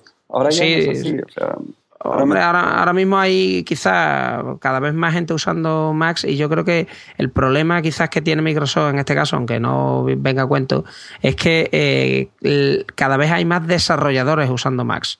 O sea que la mayoría de gente que programa cada vez más se plantea hacerlo en un Mac y no en una máquina Windows. Ahora me freirán a torta, supongo, en los comentarios, pero, pero es cierto, o sea, tú vas a cualquier conferencia y se ven ya muchas más manzanas que otra cosa, porque con la máquina esta y Bootcamp, en un momento dado, pues puedes programar cosas de Windows, cosas de, de Unix, ¿no? Y puedes programar lo que, casi lo que quieras, ¿no? Con un Mac. Pero bueno, no es el caso. Pero vamos, yo también creo que Google al final acabará tirando por su propio lenguaje. Y ya si, y ya si le echan vergüenza y se hacen su propio entorno integrado de desarrollo y eso, y quiero decir que aparte de hacer coches y gafas y cosas de estas, se dedican a echarle un poquito de cuenta a los desarrolladores, que vamos, la Google I.O. que viene ahora, esa sí que la vamos a resumir en 10 minutos, porque yo ya he visto el briefing que hay y es patético, vamos, plus plus, vamos, y, y ahí lo dejo, porque eso quiero un programa para mí solo para explayarme contra Google y sus herramientas de desarrollo, que son una porquería, vamos, o sea, absoluta. Y eso cualquiera que haya usado las de Microsoft, las de Apple y las de Google, lo ve. Coño, si es que las de BlackBerry son mejores, o sea, es que ya esto, el fin del mundo ya, ¿no? Pero bueno. O sea, yo debe ser muy raro, pero yo la verdad es que con Android Studio no me ha ido particularmente mal, francamente. Sí, sí, hombre, siempre que esperes los 20 o 30 segundos que tienes de compilación Gradle, que sí, que sí, que se puede optimizar porque te puedes bajar los no sé qué repositorios de Gradle y no sé cuánto desde el terminal y que sí, que sí, que somos todos muy listos, pero que, que una personita que se baja un SDK para probar y se pega 30 segundos viendo mientras aquello da vuelta y Building Gradle, el Hello World, dice, mira tío, mm, ¿sabes? Eh, negativo November. o sea que esto tiene un SSD y muchos gigas de RAM y esto va muy lento. En fin. Pero sigamos con lo que estamos Veo que hablando. le tienes cariño al Android Studio. Eh, No, le, le tengo. No, no, no, no, no. O sea, le tengo cariño y precisamente por eso me molesta que, que dado que no nos pueden poner un anuncio ahí mientras está compilando. O sea, porque si pudieran poner un anuncio eh, mientras compila, del estilo de mm, estás compilando esto, pero lo compilarías mejor comprándote no sé qué. Entonces mejorarían mucho las herramientas. Pero el problema es que como no pueden ponernos ese anuncio, Oye, es una idea, ¿eh? es, es de gratis y yo preferiría pagar gustosamente el- otros 80 dólares a un programa anual de Google, pero que se hicieran un ID ellos y gente lista dentro de Google ahí para reventar. vamos. O sea, quiero decir, mm, como muestra un, un botón de los que está por aquí. O sea, que quiero decir que gente muy lista hay dentro y recursos tienen y capacidad tienen. Lo que tenían que hacer era apostar más por su eso. Pero bueno, eso en otro programa, que no viene ahora al cuento. Ups, os Bueno. habéis quedado frío. sí, sí, no, yo me he quedado Perdón, perdón. Sí, sí, sigamos. Es que eso es, eso es eh, eh, una mala leche que tengo yo ahí latente y me sale de vez en cuando. Ese, ese cariño que le tiene especial. Bueno, eh, si os parece, pues bueno, nada, ya- yo creo que Swift ya le hemos dado caña bastante. eh, llevamos una hora hablando de, de tal y no, hemos, y no hemos dicho prácticamente nada, vamos, porque. eh, vamos, no sé, vamos, yo tengo aquí apuntado, yo tengo tres páginas aquí de, de temas que, y, de, y de- de cositas que he ido viendo de Swift que me gustan, que no, que, que he hecho en falta, tal. O sea que podríamos estar aquí otras tres horas hablando tranquilamente del lenguaje, ¿no? De todas formas, bueno, lo que comentamos, ¿no? Lo que decía Diego antes, estamos en la, en la, en la versión 0.1, como quien dice, ¿no? O sea, el lenguaje está en beta. o Uf, sea. está en beta betísima. eh, vamos, el- la, el- la beta de Xcode cuando con, con el- los Playground a mí me da un montón de problemas, pero- o peta o, o pierde la conexión o no sé qué.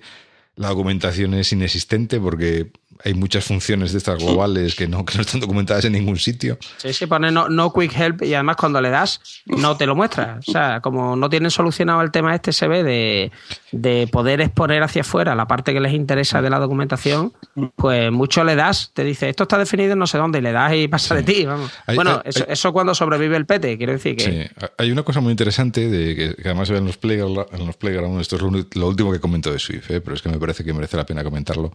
Eh, cuando el tío Chris Latner este decía que era un lenguaje muy fino y que estaba todo definido en el propio lenguaje, eh, si de- ponéis un tipo cualquiera de Swift y le dais eh, un comando clic encima del tipo, te abre como una especie de fichero de cabecera, ¿vale? Escrito en Swift también, donde están definidos todos los tipos de, de lenguaje en el propio lenguaje, ¿vale? Y entonces ahí es donde empiezas a ver cosas como eh, los tipos sequence o generator o sequence of o generator of, que son los que luego utiliza internamente para hacer los forin y ese tipo de cosas. Eso, ahí creo yo que hay un diamante en bruto. Eso, entonces hay- sí, sí, ahí hay un montón de cosas y, y, vamos, pero es que están hasta los tipos más básicos, el int, Mm. el, el- las string y tal, están definidos en el propio lenguaje y luego pues hace referencia a no sé qué built-in types o no sé qué, pero, pero es súper interesante eh, recorrerse ese fichero porque ves que efectivamente el, lenguaje, los tipos más básicos que puedes dar, pues un int, un string o algo así, que te parece lo, más básico, que serían unos tipos base, pues no, resulta que están definidos también en el propio lenguaje, ¿no? Y, o sea, es muy interesante hacer ese ejercicio de mirarse ese fichero porque también descubres una cantidad de clases que luego el lenguaje utiliza internamente para, para hacer cosas que, o, cómo están definidos algunos operadores. Como Yo creo que de ahí viene alguno de los de rendimiento, los que hablaba. Si no aplicas todas las optimizaciones, pues no se pela, digamos, a un, a, un entero. Ya, sí, sí, posiblemente también por ahí venga mucha parte de, de los problemas, ¿no? Incluso creo que hay cosas que, incluso están sin escribir en el compilador, ¿no? Porque hay gente que ya ha probado cosas un poco más raras y, le pega un pete diciendo que esto no está definido en, el, en, la representación intermedia del compilador. Entonces, pues, Oye, y, una cosa, hablando de la herramienta, lo mm. digo, eh, ¿qué os parece Xcode 6? Lo digo porque eh, yo he estado viendo la parte de la keynote, ¿no? En la que hacían la demo esta con un juego en Sprite Kit allí, estaban con la vista previa puesta, y yo he llegado a la conclusión de que ahí tenían puesto un vídeo y un hacker y un hacker typer, ¿sabes? Para dar la impresión de que estaban escribiendo, porque, o sea, eh, Jonathan Chacón me puso el otro día por Twitter que eh, en su experiencia duraba 12 minutos vivo esto, o sea que a los 12 minutos petaba, y efectivamente, porque digo, cuando te pones con los playgrounds, peta, pero de una manera. peta un huevo, sí. Sí, sí. Bueno, siempre el cartelito este de Source Kit ha cascado, no sé si lo habéis visto. Sí, bueno, pero es que yo he estado viendo el vídeo hoy y, lo que tenía el tío allí era un juego hecho con, con SyncKit y mostrando allí el, preview del juego y no sé qué, y, después de verlo hoy digo, eso es mentira, vamos, o sea, eso es un vídeo y un hacker type, pero algo para la demo, porque vamos, eso es imposible. Pero bueno, en general, ¿Qué os parece Xcode 6? ¿De, eso podemos hablar? ¿O hay NDA o no? ¿O sí? por cierto, que no lo sé. Yo creo que no, ya no hay NDA. Yo, creo que tampoco. No me parece que no lleva NDA ya. Yo de todas maneras no lo he probado. Yo no he firmado nada. O sea, que, claro, que, me, que me registren. Hombre, para bajar la beta, bueno, para bajar la beta sí, ¿no? Pero bueno, la verdad es que, yo qué sé, yo en general se parece mucho al otro, ¿no? Tiene cosillas nuevas en la parte de, de los simuladores y luego la manía esta de ir quitando colores y volúmenes y cosas de manera que ya llega un momento en el que, macho, el que, el que sea daltónico del color azul, ese está jodido porque no va a ver nunca cuando está un botón pulsado. Digo, porque ya, ¿sabes? Muchas de las cosas que están seleccionadas son ahí que han cambiado un iconito, vamos, y lo mismo le pasaba ya a, Xcode 5, ¿no? Yo lo que me está matando es el tema de la documentación, que no está, porque muchas cosas quieres verlo y no te lo muestra. Mm. Y en general, yo qué sé, de lo que he ido probando, pues que peta mucho, con lo cual tampoco puedes probar mucho, pero... Mm. El resto parece lo mismo. Lo que he visto que petaba mucho eran los playground. Sí. Eh, sí, yo, que, es, usarlo, sí, que es a lo que hemos ido todos para probar Swift, básicamente. No, pero yo, he flipado con una cosa, que es que eh, si te lo bajas, claro, como todavía no se llama Xcode, pues no te sobrescribe el Xcode de verdad, ¿no? Entre comillas, ¿no?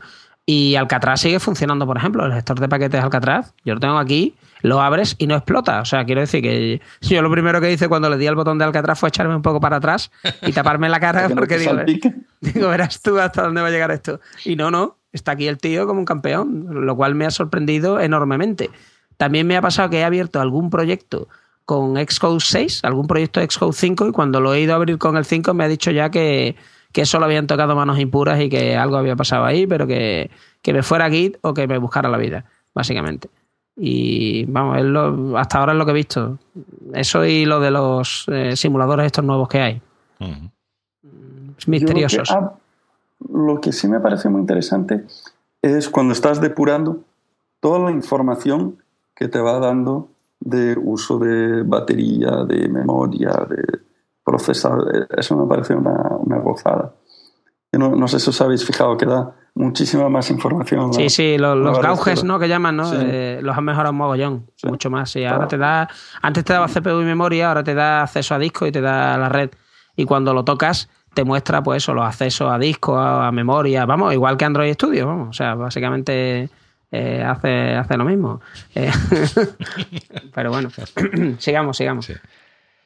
Eh, bueno, después de, digamos, el lenguaje, las herramientas y tal, hablamos también de algún framework de estos que fueron presentando, bueno, o, cosas que no son frameworks específicamente, ¿no? Porque, por ejemplo, está lo de las extensiones, que, que por lo que he visto lo han ido distribuyendo por diferentes frameworks en, realidad, pero que, bueno, que en, en, conjunto suponen la extensibilidad de una, una faceta que hasta ahora no no, no teníamos, no, no había en ellos. ¿no? En especial, pues el tema de eh, una cosa que siempre se ha hecho en falta, que es la posibilidad de comunicación entre aplicaciones o de poder pasar cosas de una aplicación a otra, algo que en, en, Android era muy sencillo con los intents y ese tipo de cosas. En iOS era mm, imposible, había que andar con URLs y con todo tipo de triquiñuelas y tal.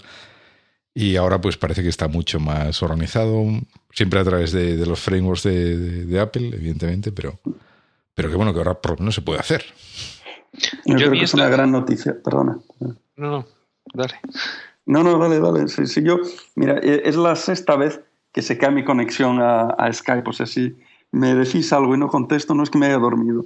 Entonces, lo más probable es que mientras estoy hablando se me corta, así que habla tú mejor. Yo creo que lo de la extensibility es la segunda mejor cosa que presentaron en la keynote de, digamos, del lado de desarrolladores. Eh, creo que no es, realmente yo lo estoy viendo, no es nada nuevo, o sea, están utilizando mecanismos de interconexión de procesos, el XPC y demás, y luego pues tienes como unos sub-bundles que tú metes en tu aplicación y demás, y ahí metes tus, tus extensiones, ¿no? Me parece a lo mejor un poquito elaborado ciertas cosas que han hecho, pero bueno, mantiene un poco la, digamos, coherencia con el resto del sistema, de que cuando ejecutas una extensión, por ejemplo, se ejecuta un proceso en paralelo y demás, incluso si quieres coger datos de tu propia aplicación, tienes que abrir otro proceso más que sería el de la aplicación, ¿no? Entonces puede haber hasta tres o cuatro procesos involucrados. Pero bueno, tampoco, yo lo estuve viendo y tampoco me pareció es decir, la implementación que cualquier ingeniero hubiera dado a lo mejor de esas cosas en el contexto de, iOS. Creo que tiene mucha potencia, sobre todo el tema de, las extensiones estas de la pantalla, de, o sea, los widgets, por ejemplo. Mm. Sí, lo llaman eh, sí. La pantalla sí, yo mm. creo que eso lo van a acabar poniendo en la pantalla de las aplicaciones, a lo mejor como el icono, que sea como un poco como los live tiles del Windows Phone o algo así, que sea un poquito más interactivo. Y sí que tiene mucha potencia, claro, va a cambiar mucho cómo el usuario al final va a utilizar el, el, sistema, porque sí que vas a tener ahora ya mucha más interactividad más rica con... Quiero poner una cosa en el Twitter, ¿no? Porque no tienes que andar con la cutre esta de, de las URLs y demás. Puedes mm. hacer una ventana, por ejemplo, que te permita editar, añadir fotos o las historias que quieras. Mm. No, y, no solamente eso, vamos, o sea, porque, bueno, aparte, aparte de, las, eh, de la posibilidad de llaman la, extensión de share, ¿no? Desde una aplicación, pues eh, des el botón de compartir y te salga una lista de aplicaciones que pueden trabajar con ese tipo de datos, pues con imágenes, con vídeos, con texto, tal.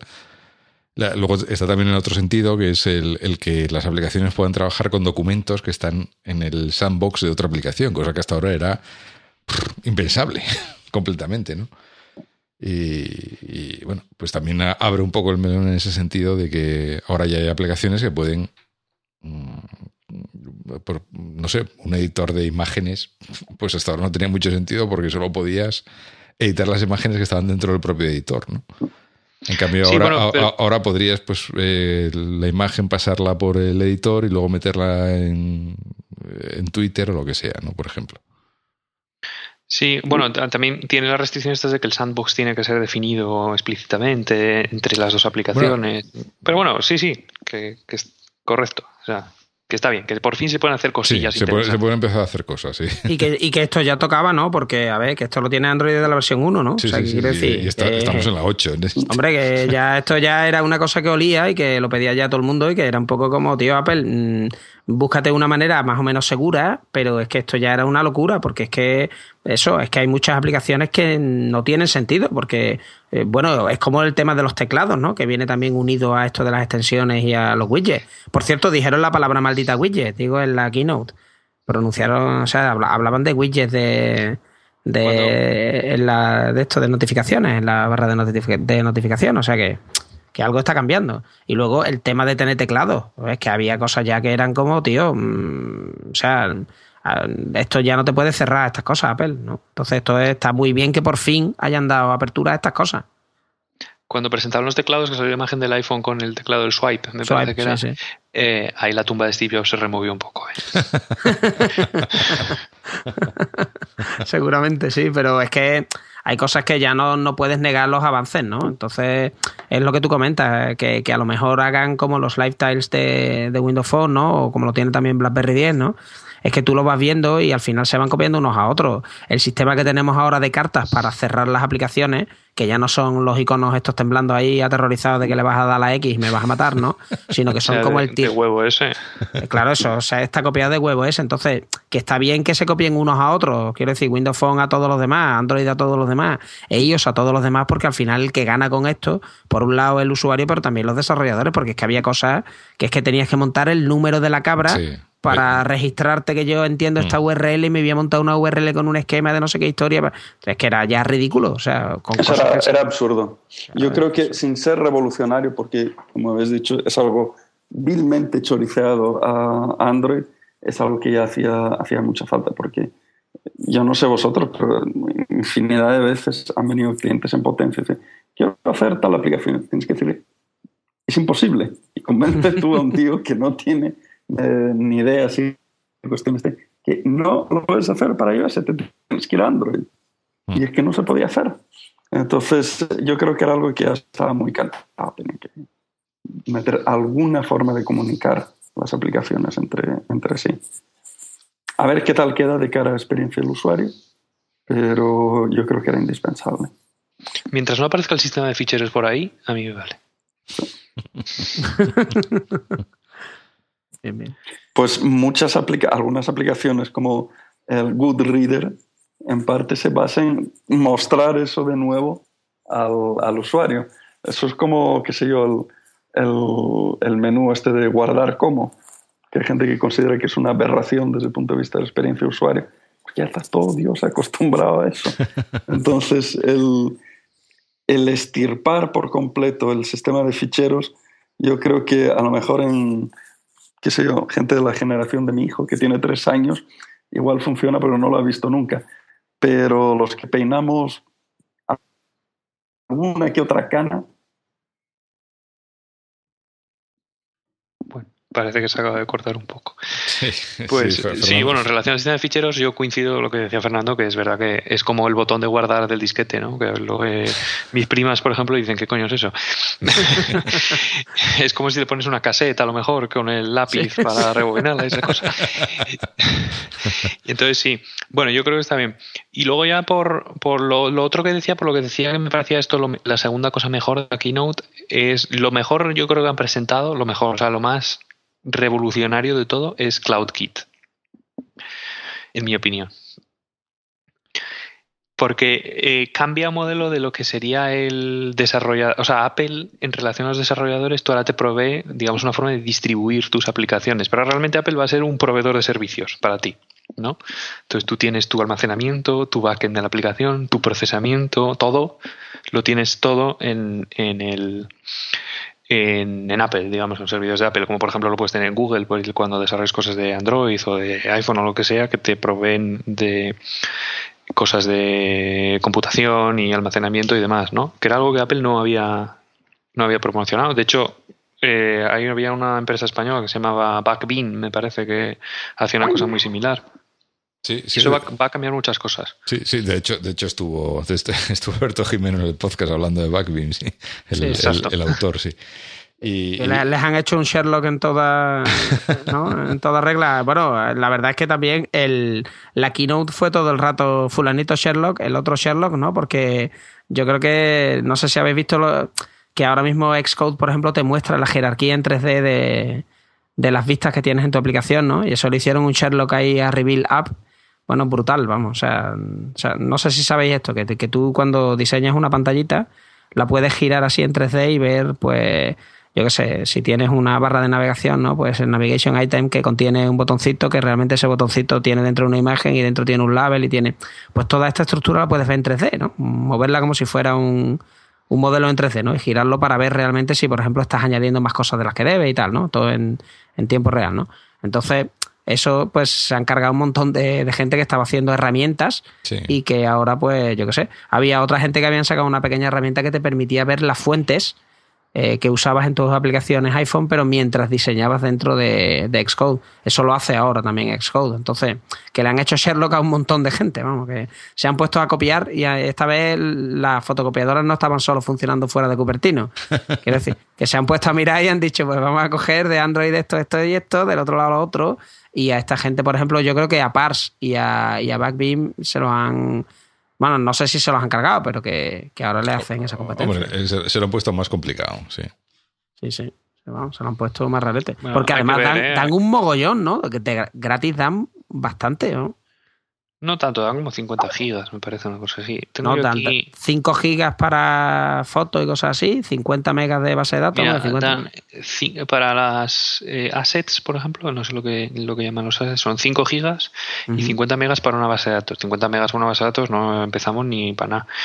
Luego, eh, para cada... Ah, Ah, vale, vale, sí, sí, espera. Por cada usuario te dan 100 megas más, hasta que puedas tener un petabyte de assets o 10 teras de base de datos, que bueno, ya es una base de datos bien.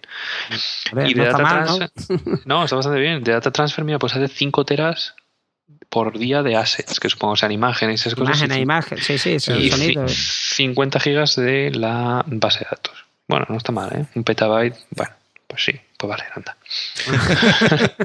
Aceptamos petabyte como. a, ver cómo lo llenamos. Eh. Mira, Además, los, usuarios los van a contar fácil porque estos son usuarios de iCloud. Entonces, realmente yo creo que esto lo dan para incentivar aún más el que te quedes dentro de su ecosistema. Hmm. Con lo cual, yo creo que esto también será exceso de infraestructura que tendrán montado para todo el follón de iTunes, de, de los vídeos, del Apple TV, y, eh, digo, los mega data centers esto que montan, y que han decidido, entre comillas, alquilarlo así un poco como hace Amazon también con su exceso de, infraestructura que te lo vende, ¿no? digo yo, vamos, que lo han hecho por eso y por eso te lo dan gratis, porque te dan mogollón. O sea, que es que. Bueno, hay que ver cuándo van a empezar, cuándo van a empezar a cobrar por algún motivo, ¿eh? Pero supongo, esto a ver, esto no sé, un petabyte de, de almacenamiento y 50 teras al día de transferencia no se da gratis. Y es normal que cobren y está bien que cobren, vamos, quiero decir. Pues ya, están cobrando porque date cuenta que cada usuario de esto es usuario de iCloud, con lo cual, entre comillas, ya le han tenido que vender algún dispositivo que sea iCloud compatible, ¿no? Entonces, entre comillas, ya la gente ha pagado sí, sí, upfront, ¿no? Por sí, además creo que había una diferencia entre, entre esto que es como una especie de almacenamiento compartido, con lo cual todos los datos de todos los usuarios están en el mismo sitio, en, en el mismo repositorio, por decirlo de alguna forma, que es este que puede crecer hasta un petabyte y tal. O también puede que entonces, eh, digamos, el usuario no paga nada y el, es el desarrollador el que tiene que el que tiene estos límites. O puede ser también el almacenamiento privado. Puede haber aplicaciones que ofrezcan almacenamiento privado para, para cada usuario y entonces es cada usuario el que paga. El, ese eh, pues tienes un mínimo gratis y luego si quieres más, pues para almacenar tus fotos en un repositorio privado, pues si quieres más, más espacio, paga, cada usuario paga más. ¿no? Mm. Entonces está bien porque permite al desarrollador mm, dar un servicio mínimo eh, a muchos usuarios sin, problemas de escalabilidad.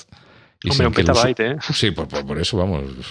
Y, sin que el usuario tenga que poner nada más que o pagar nada más. Y luego tienes la opción de que si los usuarios que quieran más, pues pueden irse al otro modelo y, y pagar por almacenamiento que utilizan ellos en exclusiva. Entonces, bueno, está bien pensado, ¿no? Yo, yo, creo que siempre va a haber mercado para las soluciones intermedias, pues, pues tipo Backme, eh, porque si tienes que hacer la aplicación para iOS, para Android y para no sé qué más, pues lo más probable es que querrás el, el backend lo, lo, quieras escribir solo una vez, que tienes bastante con escribir el frontend tres veces. ¿Y qué eh, pasa si en el futuro, porque Apple ahora mismo ya tiene una aplicación en Android, qué pasa si hay un CloudKit, un framework para Android? Bueno, pues entonces lo, se lo pondrían más difícil todavía. que puede que lo haya, ¿eh? yo no digo que no, porque además me parece que lo de el Cloud Drive este lo iban a poner para Windows también, por ejemplo. A ver, es que eh, todo el tema de cloud, donde está el negocio siempre es en la escala, de, digamos, la economía de escala. Mm. Entonces, bueno, no sé, hombre, me parece un poco complicado eso. Yo lo veo más con Microsoft que con Google, porque si os disteis cuenta en todos los ejemplos que pusieron en la keynote, astutamente las traducciones eran con Bing, las búsquedas eran con, Yahoo, ¿sabes? Los mapas eran de Yelp, lo otro era, ¿sabes? Curiosamente, eh, bordearon todo lo necesario para dar la impresión de que en el mundo no existía Google.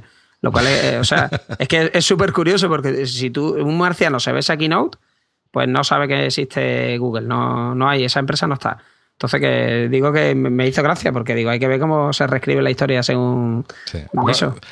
También soltaron alguna pullita eh, sobre, sobre Microsoft eh, durante la keynote. Ahora mismo no me acuerdo el qué, pero sí le soltaron alguna. Algún, sí, sí, pero en, los iconos estaba, digo, estaba, por ejemplo, OneDrive, ¿no? Mm. O sea, que, es el, el, SkyDrive de antes, que ahora Microsoft lo que yo creo que se gasta el presupuesto es en ponerle nombre a algo, como con Metro, equivocarse y ahora pegarse no sé cuánto tiempo buscando nombres nuevos, ¿no? Pero eh, eh, los iconos y las cosas, los ejemplos, eran con cosas de, Microsoft, si os dais cuenta, que eso, que se ve. Yo no, no los veo haciendo cosas con Google, lo cual también, pues hombre, pues es una pena, ¿no? Porque los usuarios, pues nos perdemos también eso. Si tuviéramos todas las opciones, pues mejor perder opciones pues siempre es malo, pero bueno. Además me hizo gracia porque eh, yo llevo oyendo rumores mucho tiempo que parte de toda este, de esta infraestructura de, iCloud, eh, Apple la tiene en, en, Azure, en el servicio de Microsoft, o sea que... o sea que es un poco irónico que luego se metan con ellos también. Sí, sí, sería. Bueno, hombre, también se mete con Samsung y le están comprando microprocesadores allá es, es, una relación amor-odio. Lo que es curioso es que hablando esto de iCloud Storage, eh, la, documentación que está en pre-release la tienen puesto aquí mm, abierta a internet. Vamos, lo que hablábamos del NDA. Yo qué sé, yo es que todavía estoy en estado de shock, ¿no? De estar leyendo un documento en el que no he tenido que entrar dentro de mi cuenta de desarrollador, ni, tú sabes, ni, dejar la marca con, sangre. exactamente. Que yo ya tenía aquí preparado eh, la navajita para hacerme el corte en la mano, en fin, este tipo de cosas, ¿no? Y, no, es que pone simplemente iOS Developer Library Pre-Release. Y me estoy leyendo aquí el iCloud Design Guide y, lo puedo leer yo y cualquiera. O sea, es como.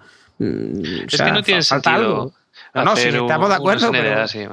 Y luego además tienes la parte de los desarrolladores, por ejemplo, de otras plataformas y demás, que si quieres traerte a tu plataforma, pues hay desarrolladores, por ejemplo, que, que no pasan por el aro este del NCA porque porque te da igual, lo saben, porque no te interesa, ¿no? Entonces yo creo que está bien que se abran.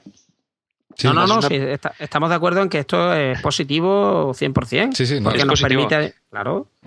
Eh, deberían de seguir haciendo cosas más de código abierto que solían hacer, por ejemplo, con el kernel, con el XNU, por ejemplo, que ahora ya no lo publican. Eh, el frontend de, Swift deberían de publicarlo también, la especificación del lenguaje la deberían de mandar al ISO, como hizo Microsoft con C Sharp y estas cosas, que parece que es una tontería, pero te permite mucha interoperabilidad con librerías, frameworks y demás que se desarrollen, además de portarlo a otras plataformas y... No, no, ni ninguna tontería. de hecho, yo creo que eso es un radar que todo el mundo está duplicando, el tema de que hagan software libre Swift, porque eso sería, bueno, ya te digo, sueños húmedos cumplidos, porque es que ahora el que se quiere hacer, por ejemplo, un compilador de JavaScript a esto, ahora mismo tiene que estar haciendo ingeniería inversa y no sé qué historia rara, ¿no? Por cierto, ahora que dices JavaScript, cosa muy importante que presentaron, que bueno, presentado pasado en largo, pero en la documentación está, ahora todas las aplicaciones que vayan con ah, JavaScript ejecutan en Nitro no me digas, ah, dentro de... Eh, toda, por ejemplo, Chrome, Chrome ahora, según se actualiza el iOS 8, cuando llamas al, al eh, intérprete de JavaScript es Nitro, no es el intérprete sin el JIT. Y, y, eso no va contra, quiero decir, que eso va contra las aplicaciones nativas, ¿no? Porque hasta ahora, a ver, que ellos tenían reservado Nitro para Safari y así no podías hacer aplicaciones híbridas que fueran tan bien como si, piensas que te van a probar una aplicación que sea un WebView y ya está, que parezca nativa, creo que no. Va a ser así.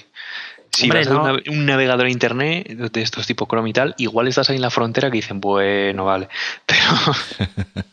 No, pero date cuenta que yo, he tenido que hacer proyectos, por ejemplo, usando, yo qué sé, mapas, ¿no? O sea, ponías un mapa y encima, pues había que poner un WebView con una capa de un OpenStreetMap de estos, ¿no? O una capa de otro mapa que, que no lo está generando ni Apple ni Google, ¿no? Entonces, eso, renderizarlo como eso es intensivo en JavaScript, iba a regular. Vamos, más bien iba como el culo, ¿no? Entonces, Claro, es que esto, yo que sé, que está muy bien, vamos, que no, eso no me había fijado yo. Que, el caso más idiota era cuando tenías tu, abrías Safari, te dabas una aplicación, iba perfecta con Nitro, la, la digamos, la anclabas a la, a la, página de inicio del iPhone, le dabas desde ahí y esa no se ejecutaba en, en Nitro. Que es como, pero, ¿qué me estás contando? si eso no es, o sea, no es ninguna aplicación, es Safari detrás a pantalla completa. Claro, es un acceso directo, ¿no? A la aplicación, pero bueno. Sí, sí, eso es un cambio. Bueno, y el otro cambio relacionado con JavaScript, que se vio también en la ¿no? WWDC, es que parece que el, lenguaje segundo de cabecera que va a tener Apple, ¿no? Hasta para los Apple Script va a ser JavaScript, ¿no? Da la impresión, ¿no? De que están tirando. Es, todo el mundo tira a cosas como JavaScript ahora. lo de Apple, tener un lenguaje como la Apple Script hoy en día ya. Sí, además, creo que el, el Autometer en la nueva versión incluso ya te genera el JavaScript eh, sobre la marcha para las acciones que cuando lo pones a grabar, las acciones que vas haciendo, pues te genera el script directamente en JavaScript si quieres también. Sí, porque yo qué sé, Apple Script era un poco, ¿no? Como si un retardado le estuviera dando órdenes al ordenador, ¿no? Era como, busca la ventana, no sé qué, abre, vea la opción de... Era un poco como, ostras, ¿quién ha diseñado esto, no? Esto es un retrasado aquí dándole órdenes, ¿no? No sé, era, era un poco extraño, sí. Digo, acostumbrado a los lenguajes normales, cuando lo veías decías, tío, si es que yo creo que hasta lo de las macros de Excel mm, tiene más estilo que esto. Pero bueno. Bueno, bueno, bueno, tampoco, tampoco no, nos pasemos, lejos. ¿eh? pero bueno. Y bueno, ¿y qué pensáis ahora ya sí, por fin, de, que hayan abierto el tema de OpenID? Son pelotazo pues total, ¿no? Porque One Password, por ejemplo, y aplicaciones similares Está bien aplicaciones de comercio electrónico y CloudKit, que proporciona identificación. Claro, es que yo, yo creo que esto, la revolución gorda va a ser también en los pagos. Porque es que con esto, si, si el móvil ya te detecta con el dedo y el tema del Touch ID funciona perfectamente, ¿no? Eh, y ya, hombre, te pueden robar el teléfono, pero es complicado que te lo desbloqueen. Digo, si tienes un código de desbloqueo largo y lo tienes protegido con la huella, en el tiempo que te lo van a desbloquear, pues le puedes mandar una orden de que se borre, aunque te lo hayan robado, pero la gente no puede usar tu teléfono. Entonces es mucho más seguro que una tarjeta de crédito, por ejemplo. Entonces yo creo que para el tema de pagos, eh, esto va a ser bueno, una revolución. O sea que por fin puedas pagar con el móvil y no tengas que te has dejado la cartera en donde sea y pagas con tu móvil y ya está, ¿no? Hombre, en pagos deberían de implementar, le gusta a quien le guste y le gusta a quien no le guste, el NFC también para esas cosas. ¿eh? Mm. No, no, estamos de acuerdo. Yo, yo creo que lo deberían implementar porque al final, cuando vas a la tienda y demás, por ejemplo, yo por aquí veo todas tienen lo del contactless payment este. Y entonces, sí es verdad que eso no quita que tú te autentifiques después con la huella. Es decir, tú acercas el teléfono para que la tienda tenga tu pago, digo, tengamos tus datos de pago, pero luego tú autentificas el pago con la huella. Una cosa no quita la otra. Yo sé, yo es que en NFC, donde lo he visto usándolo mm, hasta ahora, ¿eh? Eh, ha sido un fracaso rotundo. Te quiero decir, por yo, ejemplo. Yo ya he pagado con el Google Wallet, por ejemplo, en Estados Unidos y funciona perfecto. Es decir, tú vas a pagar, en vez de pasar la tarjeta, acercas el móvil a un sitio donde pone ahí el icono este del pago y ya está. Pues en el Mobile World Congress se lo tenían que hacer mirar porque la gente del NFC Summit, ¿no? que son parte del Mobile World Congress, eh, no, no, consiguen que ningún año funcionen las entradas con NFC. O sea, que, que, tú llegas allí con tu móvil con NFC y eso no anda nunca.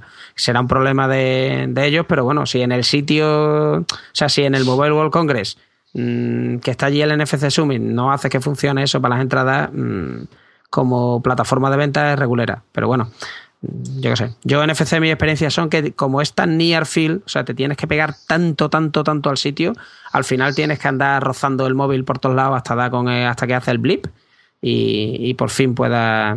Yo qué sé, que no lo acabo de ver... yo creo que algo mal. Lo que funciona bastante mal es cuando, cuando tiene que establecer una conexión Bluetooth por detrás. Es decir, cuando ah, quieres transferir más datos. Android Beam, ¿no? Por ejemplo, para hacer conexiones con Android Por ejemplo, El, cuando quieres transferir una imagen, ¿no? Porque con el NFC tú puedes transferir unos cuantos. Sí, sí, unos cuantos. Me parece que no llega a muchos kilobytes, pero muy pocos.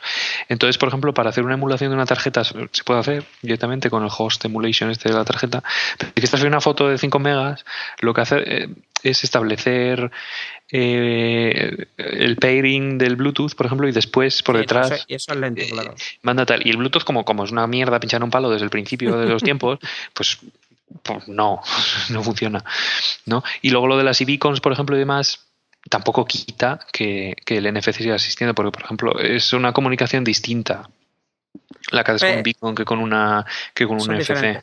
Son diferentes, pero vamos, yo creo que al final, por lo donde va a tirar Apple, va a ser por considerar NFC el iBeacon de los torpes y vivir en su burbuja y, y yo creo que si ya no han implementado NFC, porque coste realmente yo creo que en los chips, o sea, que, que los iPhone llevaran NFC, yo creo Es que de ponerle coste un solenoide, o sea, tiene Sí, eso. el NFC, Nada, yo, des-. Yo desmonté un móvil porque se estropeó y el solenoide del NFC es nada, es una chapita de metal por atrás Sí, sí, sí. y va en el, en el propio chipset de la radio va metido ahí el, Ah. el procesador NFC o no tiene. Y en, Sí, y sí, en el caso de Apple, si lo podrían poner en la manzanita, por ejemplo. Eso- de, eso claro, de manera que tú supieras exactamente dónde Sí. puñetas está. Y era súper fácil, o sea que lo tenían más fácil que nadie para, para hacerlo. Pero si no han tirado por ahí, es porque ellos ven que, que, que piensan que esa tecnología no va a despegar. Eso ya después veremos qué pasa, ¿no? Sí, yo también Vamos, estoy, estoy de acuerdo que si no lo han implementado ya, mm, es que Es raro, es raro, que se van a que vayan- resistir, o sea, salvo que salvo salvo que luego sea la única forma de pagar en el mundo, hasta ese día no lo van a implementar. Ese, día se compran los bancos y lo cambian o algo, algo, hacen algo de eso. No, porque es raro, porque son muy cabezones para ciertas cosas, sí, ¿no? Sí, sí, sí. Y igual que esto del NDA, pues lo han cambiado y tal, lo de NFC lo podrían tener además los iPhone porque, digo, y los iPad porque de coste es cero, no sé, y de soporte en el sistema operativo tampoco creo que sea una locura, o sea que, no sé, pero no lo tienen. Más cosas que hemos visto en la keynote. Eh, no sé, alguna cosa sí que os sé, porque bueno, se presentaron más cosas tipo PhotoKit, HealthKit, HomeKit. Vamos, presentaron aquí kits para, para de tomar. Eh, lo de handoff para pasar eh, de una eh, temas que están en una, aplicación del iPhone al Mac y viceversa y tal, pero bueno, Eso está, está muy interesante, pero es más, yo creo, de cara al, al usuario, al Sí. desarrollador. Bueno, hasta cierto punto debería responsabilidad del desarrollador porque tiene que implementarlo el desarrollador en, la- en ambas aplicaciones. Claro, para esto necesitas tener aplicación de escritorio y aplicación móvil, claro, y tienes que implementarla en las dos. Pero bueno, sí es cierto que la experiencia es más, el trabajo es del, des- del desarrollador, el, recibir esa, esa especie de notificación de sincronización y arrancar la aplicación para que mm, se vea lo que está viendo el- en la pantalla de- del, del otro dispositivo, pero que sí es más una experiencia de cara al usuario, ¿no? El, el poder transferir cosas así cómodamente, ¿no? Con lo cual, Pero bueno, esto, esto sí. del Continuous Client, por ejemplo, se lleva ya mucho tiempo hablando también, ¿no? Que es algo que, por ejemplo, si Twitter lo hiciera sería una gozada. Lo digo porque, yo qué sé, vas leyendo por el timeline de Twitter en el iPhone y llegas al Mac y, y por dónde iba, ¿no? O sea, Sí. que para este tipo Sí, de cosas... Es que, es, es que han tenido que esperar a que implemente Apple esto, la verdad, para, para hacer eso. ¿eh? Necesitan ellos del. no, pero que digo que lo del Continuous Client, ¿no? Que, que es un tema que está muy bien, que bueno, que esto se lleva hablando mucho tiempo, que está bien que lo haya hecho Apple. Yo el tema de HomeKit sí veo que va a abrir paso a muchos negocios quizás, aunque ahí va a haber tortas, porque como Google también se ha metido con lo de Nest, ¿no? Sí. Y eh, pues ahí al final pues acabaremos con varios estándares, tristemente, ¿no? Y, ma- ma- digo más yo, los ¿eh? que ya hay, que ya hay, vamos. A los que ya hay, no, no, eso está claro. Pero que es que yo creo que eso es la siguiente batalla, porque móviles al final una persona se puede comprar cuatro o cinco, como mucho, digo si tienes muchos móviles, ¿no? Pero chismes en tu casa mm, que al final estén conectados a la internet de, la, de las cosas estas, pues ahí, fíjate tú, tostadoras, ¿no? Lavavajillas y cosas ahí, ahí va a haber de todo. Entonces yo creo que ahí va a haber torta. En lo de la domótica, el problema es que hay mucho beneficio en lo del lock-in, porque tú te compras un motor para las persianas y tal, no lo vas a estar cambiando cada dos años. ¿No? Entonces, cuando compras el protocolo, yo qué sé, el Z-Wave, me parece que es uno de esos no sé qué, pues Sí. No vas a cambiar el- todos los artilugios que tienes en casa porque el iPhone 5 o 6 o el que sea venga con el protocolo y home o no sé qué. Entonces ellos ganan mucho con esto del, del lock-in. De hecho, cada, cada cosa de domótica que yo he visto, cada uno tiene su protocolo distinto para que solo compres los artilugios de, de la marca esa. Porque en cuanto compras uno, como solo pueden interoperar con los suyos, ya, ya ahí estás jodido. Ya solo Pero vamos, que, que está- estás definiendo Apple, vamos, solo falta que no que puedas configurar la persiana con iTunes, entonces ya es perfecto. Digo, es totalmente el modo de pensar Apple. O sea, te metes aquí y esto va a funcionar y de aquí no salga. O sea que yo creo que para Apple esto es perfecto, pero que yo creo que ahí va a haber tortas con, con el tema de. porque Google se está metiendo cada vez más también en el hardware, ¿no? Los cacharros. Mm, Entonces, que eso, que, que ahí va a haber tortas. Va a ser interesante verlo, vamos. Desde la barrera. No, hombre, no, pero que eso puede generar montañas de trabajo, porque pensar, pues todas las nuevas construcciones o, grandes estadios de fútbol o, bueno, quiero decir, estadios de fútbol como, o sea, sitios así en los que vaya mucha gente, ¿no?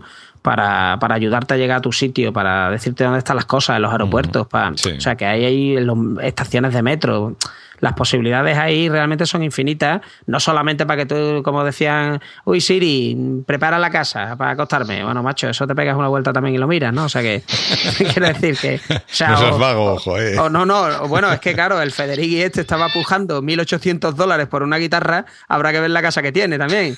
O sea que igual el tío se tiene que pegar media hora para recorrer las 1.400 habitaciones y no sé cuántos cuartos de baño. O sea que, que claro pero que el resto de los pobres mortales eh, igual no tiene tanto sentido, pero si piensas en posibilidades de negocio eh, que nos puede generar, pues sí, ¿no? Eso sí tiene mucho sentido. Y hombre, esto es para desarrolladores que también mucha gente pues le está dando al coco, ¿no? Y, dice, oye, pues yo con esto puedo hacer tal o cual cosa ahora que antes no podía, ¿no?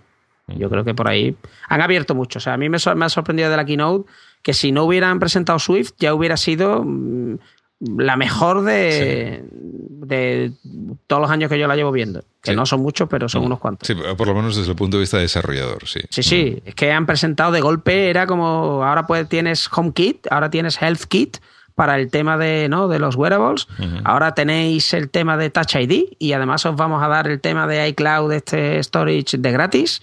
Y ahora os damos un Xcode nuevo y si no tenéis juguetes ahora tenéis Swift. Ahora, y es como Dios. Mm, cállate un rato. yo, creo que lo único que le faltó presentar fue un sistema de ficheros. Hoy, pero eso ya, está eso ya está presentado desde hace mucho tiempo. Ya sabemos todos cuál es y no hace falta de mentar al que no está. Hombre, lo del sistema de ficheros sí hace falta, ¿eh? Ya hablando en serio, pero pues ya igual podríamos hacer otro capítulo de sistemas de ficheros, nos ponemos así un domingo por la mañana hasta por la noche. Seis horas de sistemas de ficheros. Una introducción.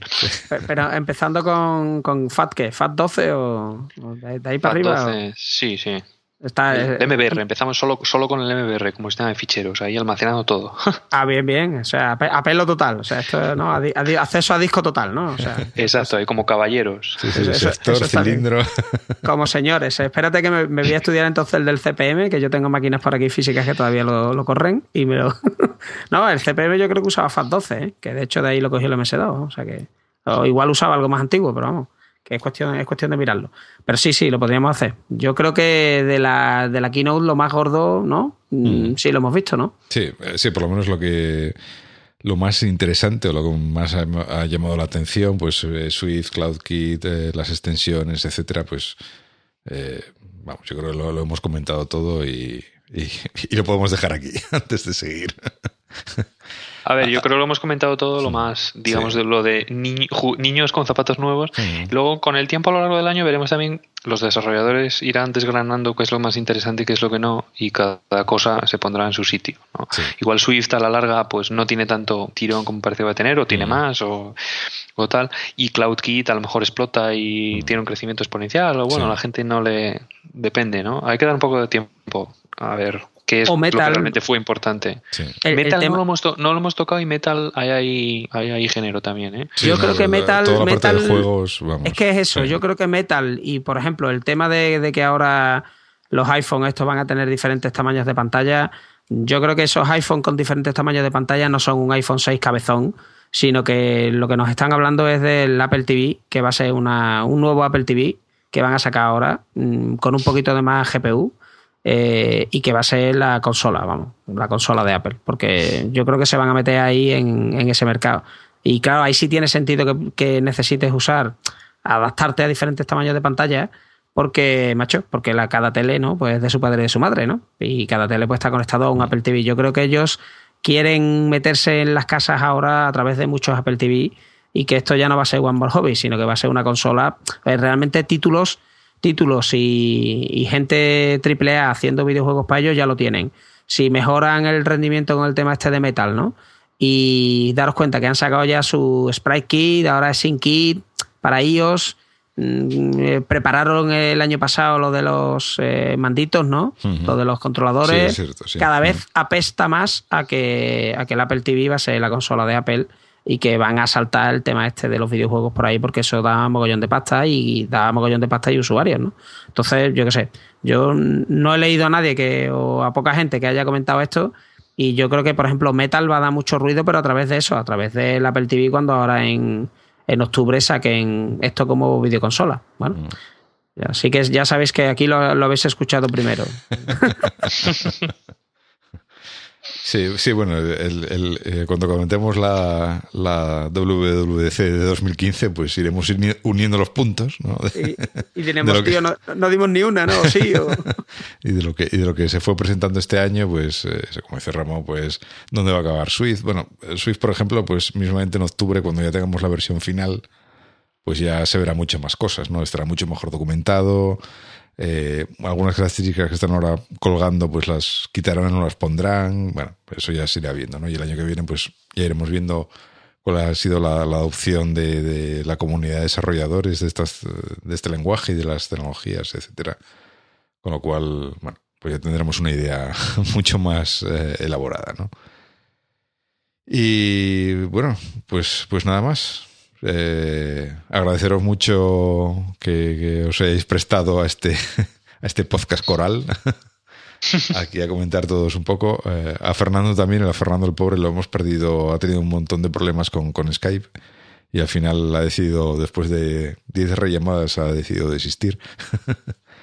y, nada, eh, a los tres agradeceros mucho la participación. Y, nada, la gente que nos escucha, pues eh, os comento lo de siempre, que mm, podéis entrar en el, en el blog del podcast, hacer comentarios en la entrada de, este, de este episodio y, o ponernos en contacto por Twitter o por correo electrónico.